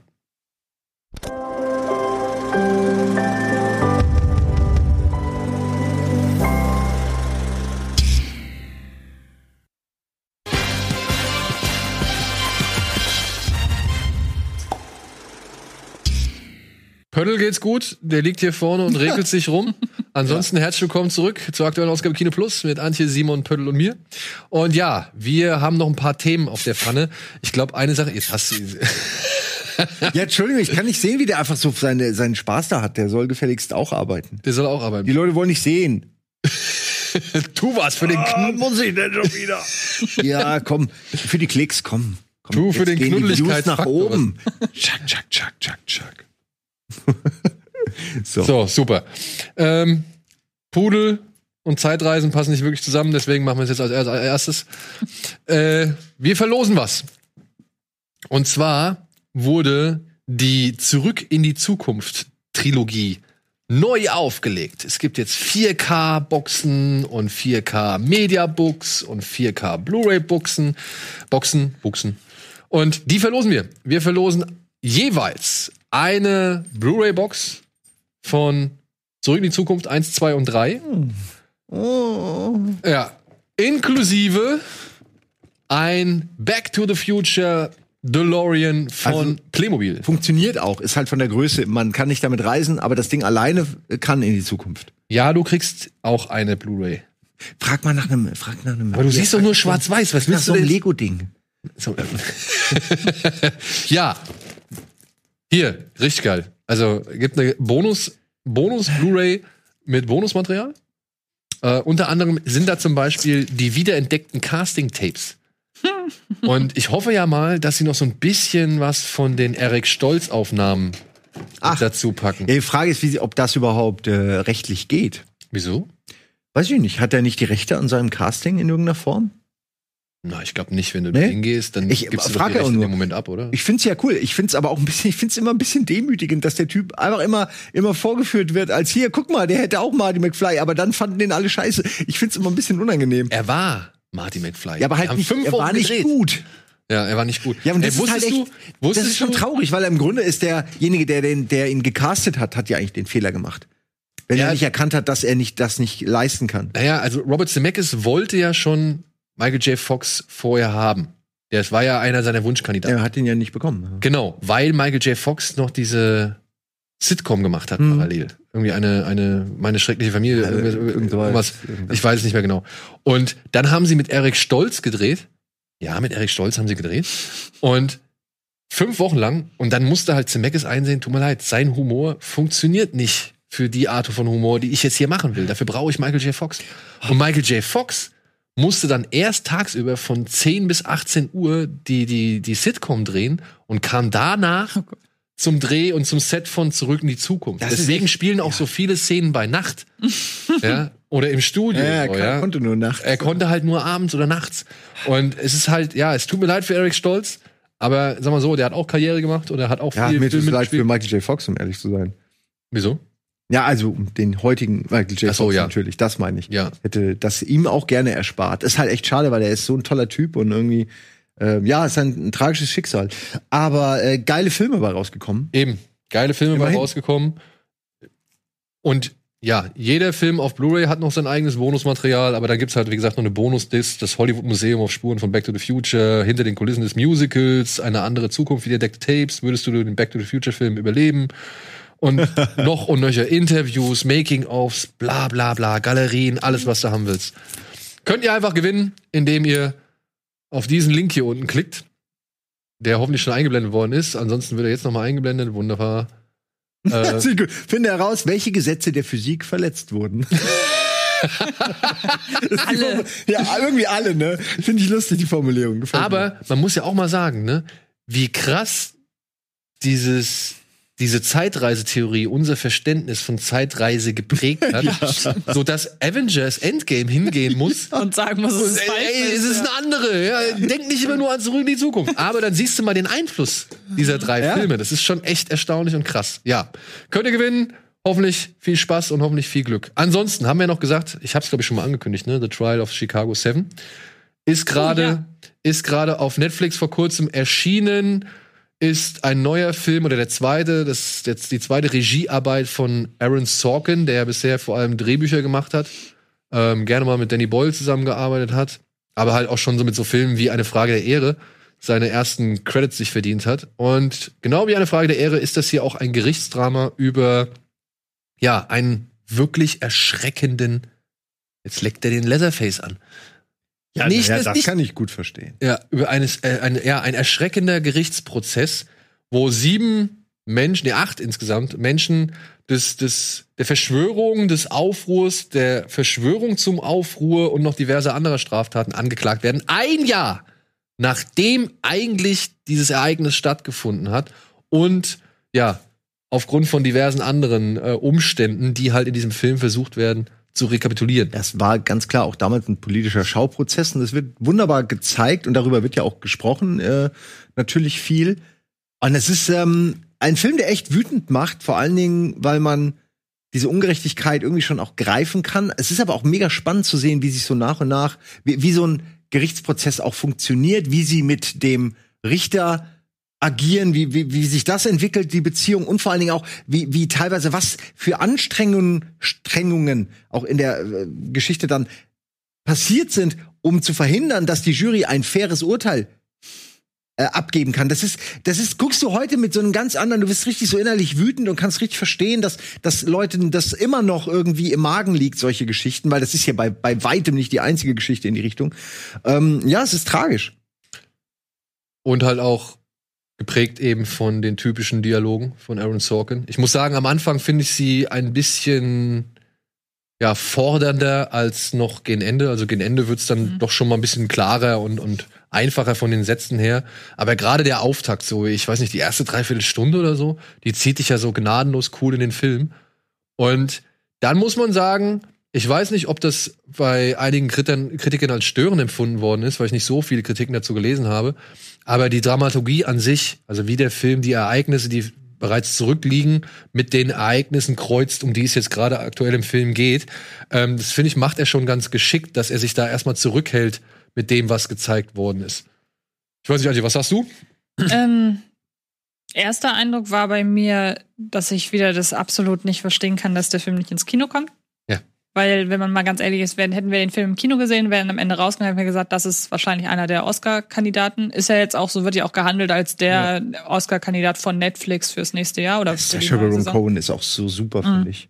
Und hinter jeder Ecke war das Gefühl, eine Szene beginnt und hat, hat man wieder einen Star da stehen, den man eben noch nicht gesehen hat. Ähm, ich fand ihn echt, es ist genauso die Art Film, finde ich, die, oder von der Inszenierung her, die so eine lange Laufzeit, so lang ist es jetzt nicht um 130 Minuten, aber das muss man ja mit einem einzelnen Schauplatz fast ausschließlich, nämlich dem Gericht, muss man das ja auch erstmal bespielen, so mit einem guten Drehbuch, mit einem flüssigen Rhythmus und ähm, das funktioniert hier hervorragend. Also diese wahnsinnig schnellen und gehaltvollen Dialoge, die sorgen zwar auch dafür, dass man den Film wahrscheinlich zwei, dreimal gucken muss, um wirklich alles zu verstehen, weil da so viele Figuren sind und äh, so viele Zusammenhänge und das muss man halt alles mit der Zeit erstmal entwirren. Aber was mir auch noch aufgefallen ist, ist, dass der zwischendurch dann doch auf eine makabere Art und Weise immer mal wieder recht lustig ist, wenn man so erkennt, wie da so einzelne Zusammenhänge irgendwie sind und wie zynisch teilweise so Richter und so weiter sind. Und Ja. Also das ist nie, nie befreiend lustig. Aber wie Es gesagt, bleibt im Halse stecken. Ja, es ist, aber man gesagt- kann schon schmunzeln. Ich meine, auch, Aber die, auch die Angeklagten sind ja teilweise auch unterschiedliche Charaktere und der eine oder andere macht sich darüber ja auch fast schon lustig. Ja, und dann teilweise so Beobachtungen im Detail, wo man denkt, also es basiert ja auf einer wahren Geschichte so, und wo man so denkt, gut, das hätte, das hätte sich ein Drehbuchautor so nie ausdenken können. Also ich sag dann nur die Sache mit dem Aufstehen. Ja. Und das denkt, da denkt man dann so, ey, entweder ist das, ich gehe davon aus, dass das wirklich so passiert ist, Ja, ich denke oder wenn es eine Drehbuchentscheidung äh, war, ist es in diesem, in diesem Detail und in dem, was es aussagt über die Figur und so, wie es dann auch später in der Wahrnehmung der Öffentlichkeit aufgefasst wird. Das ist so ein Geniestreich, so eine kleine Szene dann einfach. Und ähm, ja, ich, wie gesagt, ich hätte ihn gerne auf der Leinwand gesehen, aber sonst- Und ja, Sacha Baron Cohen gerade hat mir richtig gut gefallen. Aber ich muss sagen, eh, seine die beiden Hippies, also auch Jeremy Strong, Ja, sein Kollege, ey, der, wo er sagt, Ey, zum vierten Mal. Er hat keinen Anwalt. Das ist der Satz, der mir jetzt halt auch wirklich so auf der Lippe oder auf der Zunge lag. Irgendwie. Ja. Ich hätte, ich, Ja, wenn ich dann in, in dem Gerichtssaal gehockt hätte, ähm, ich hätte es auch gesagt. Das macht einen so wütend, weil es ist offensichtlich, dass das alles Bullshit ist. Du darfst es aber nicht sagen, weil dir dann sonst irgendwie Missachtung des Gerichtes vorgelegt wird. Und offensichtlich ist der fucking Richter belastet und vorbelastet, meine ich, und hat eine Agenda. Und du sitzt da und ich kann mir das in dem, in dem, in dem realen Raum kann ich mir jetzt fast nicht vorstellen, dass ich da die Fresse gehalten hätte. Ja. Also das ist so schwer. das muss man sich mal vorstellen, dass man da ist, ist angeklagt, muss sich diesen Bullshit anhören und darf dazu nichts sagen. Das, also ich kann voll verstehen, dass und da sitzen ja auch so viele unterschiedliche Leute, die die gewohnt sind, dass sie einfach sagen, was sie denken. Äh, dass das überhaupt so so so seriös alles vonstatten ging, wundert mich schon ein bisschen. Ähm, ah, krass. Ich hätte da auch mit mehr Aufruhr und Tumult im Gerichtssaal, jeden Fall. also von den Zuschauern einfach nur gerechnet, so, ja. Ich meine, allein wenn die ganze Black Panther-Fraktion da reinkommt, dass die sich halt so richtig ruhig behalten, fand War ich ich auch überraschend. überrascht. Die sind so aufgestanden. Ja. Das hat mich am meisten irritiert, dass die aufgestanden sind äh, bei dieser Szene, die du gerade gemeint hast. Aber die wussten ja auch nichts vorher. Die wussten, ihr kann die Absprache halten. Aber wer bei mir den meistbleibenden Eindruck hinterlassen hat, war tatsächlich Mark Rylance. Und das ist wieder äh, so, so faszinierend, dass das so einer der Schauspieler ist, von dem man eigentlich nie so richtig bewusst Notiz genommen hat.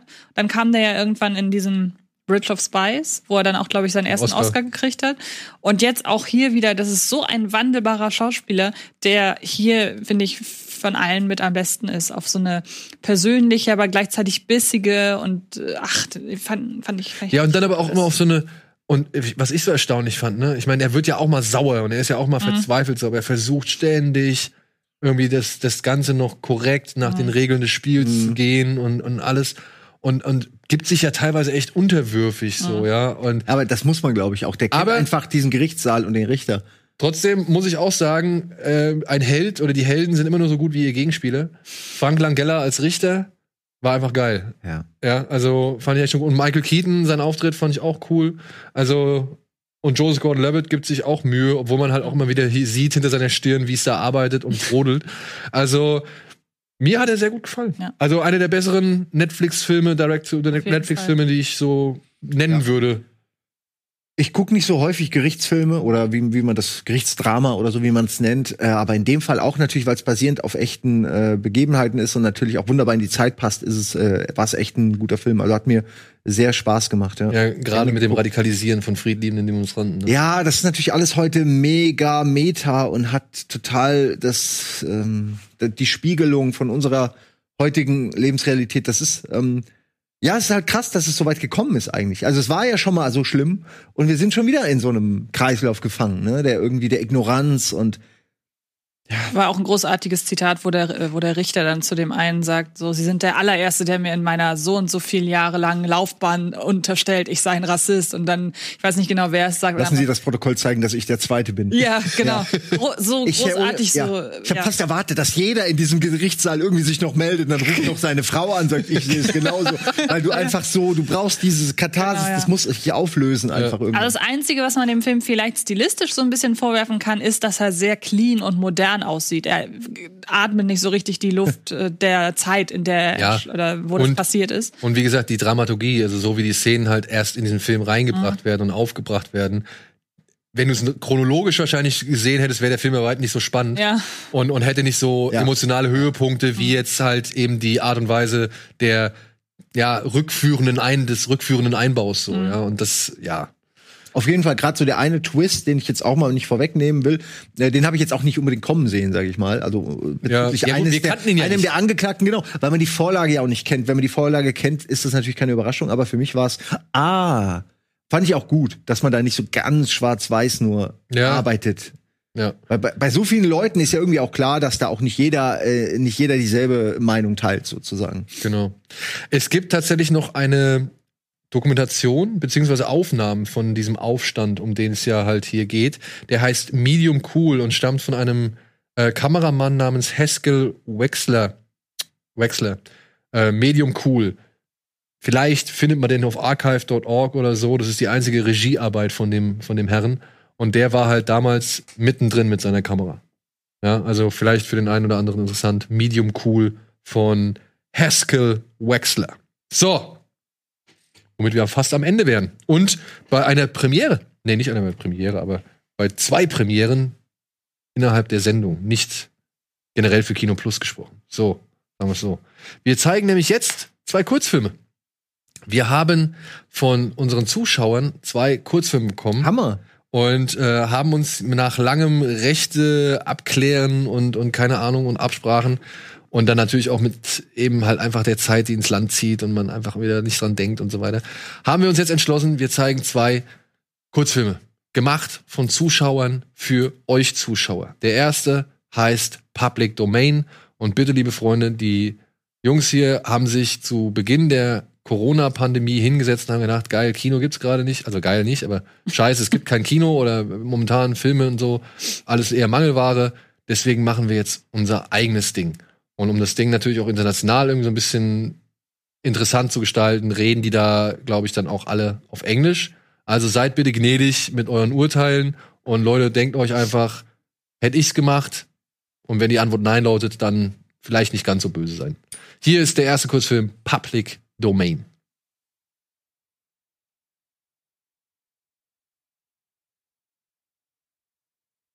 The near future. Following the 2020 incident, societies around the globe collapsed. Government, economy, culture are dead. But the love and passion for shared human experience is not.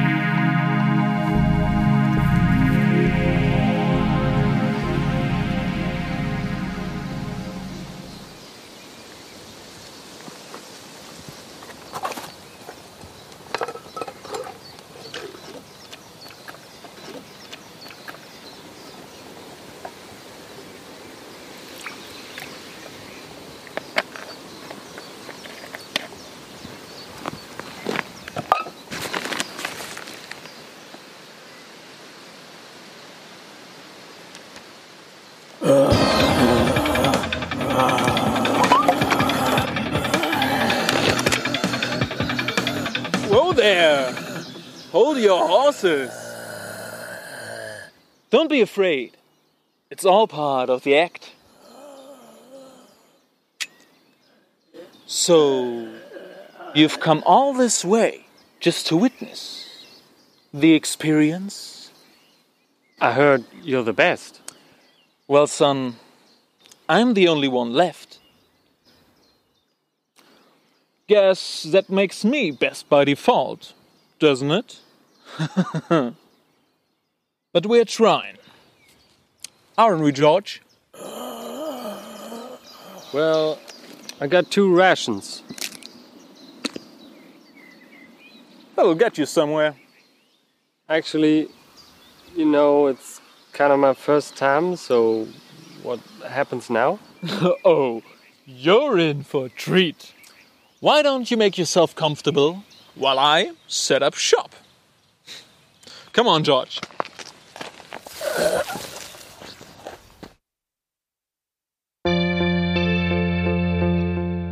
As sinister shades obscured this world, the sole thing to guide us through the dark is light. Born from something hidden deep inside us that now seems almost forgotten. Yet, silently sitting there, has been with us since the very beginning, the cause of our dawn. All we need is a spark.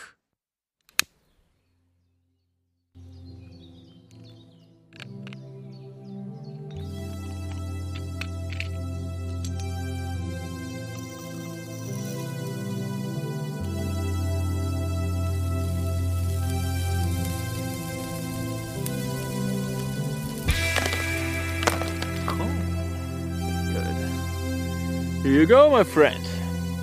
On the house.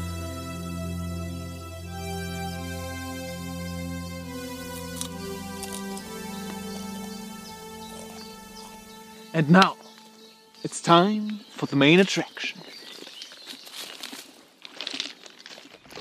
Oh, and um, please turn off your phone. Sorry, old habit.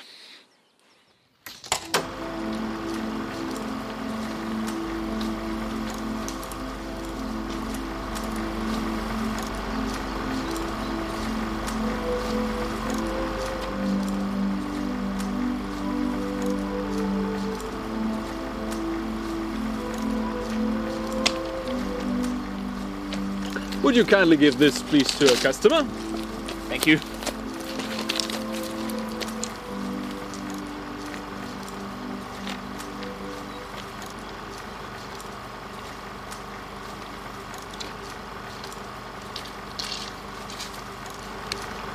Johnny, You're still afraid. stop it now. I mean it. They're coming to get you, Barbara. Baby, I think we're gonna drown. They lost sight of the rescue ship, and we're still going down. And there's nothing anyone can do. Before you go, I should let you glad to be right here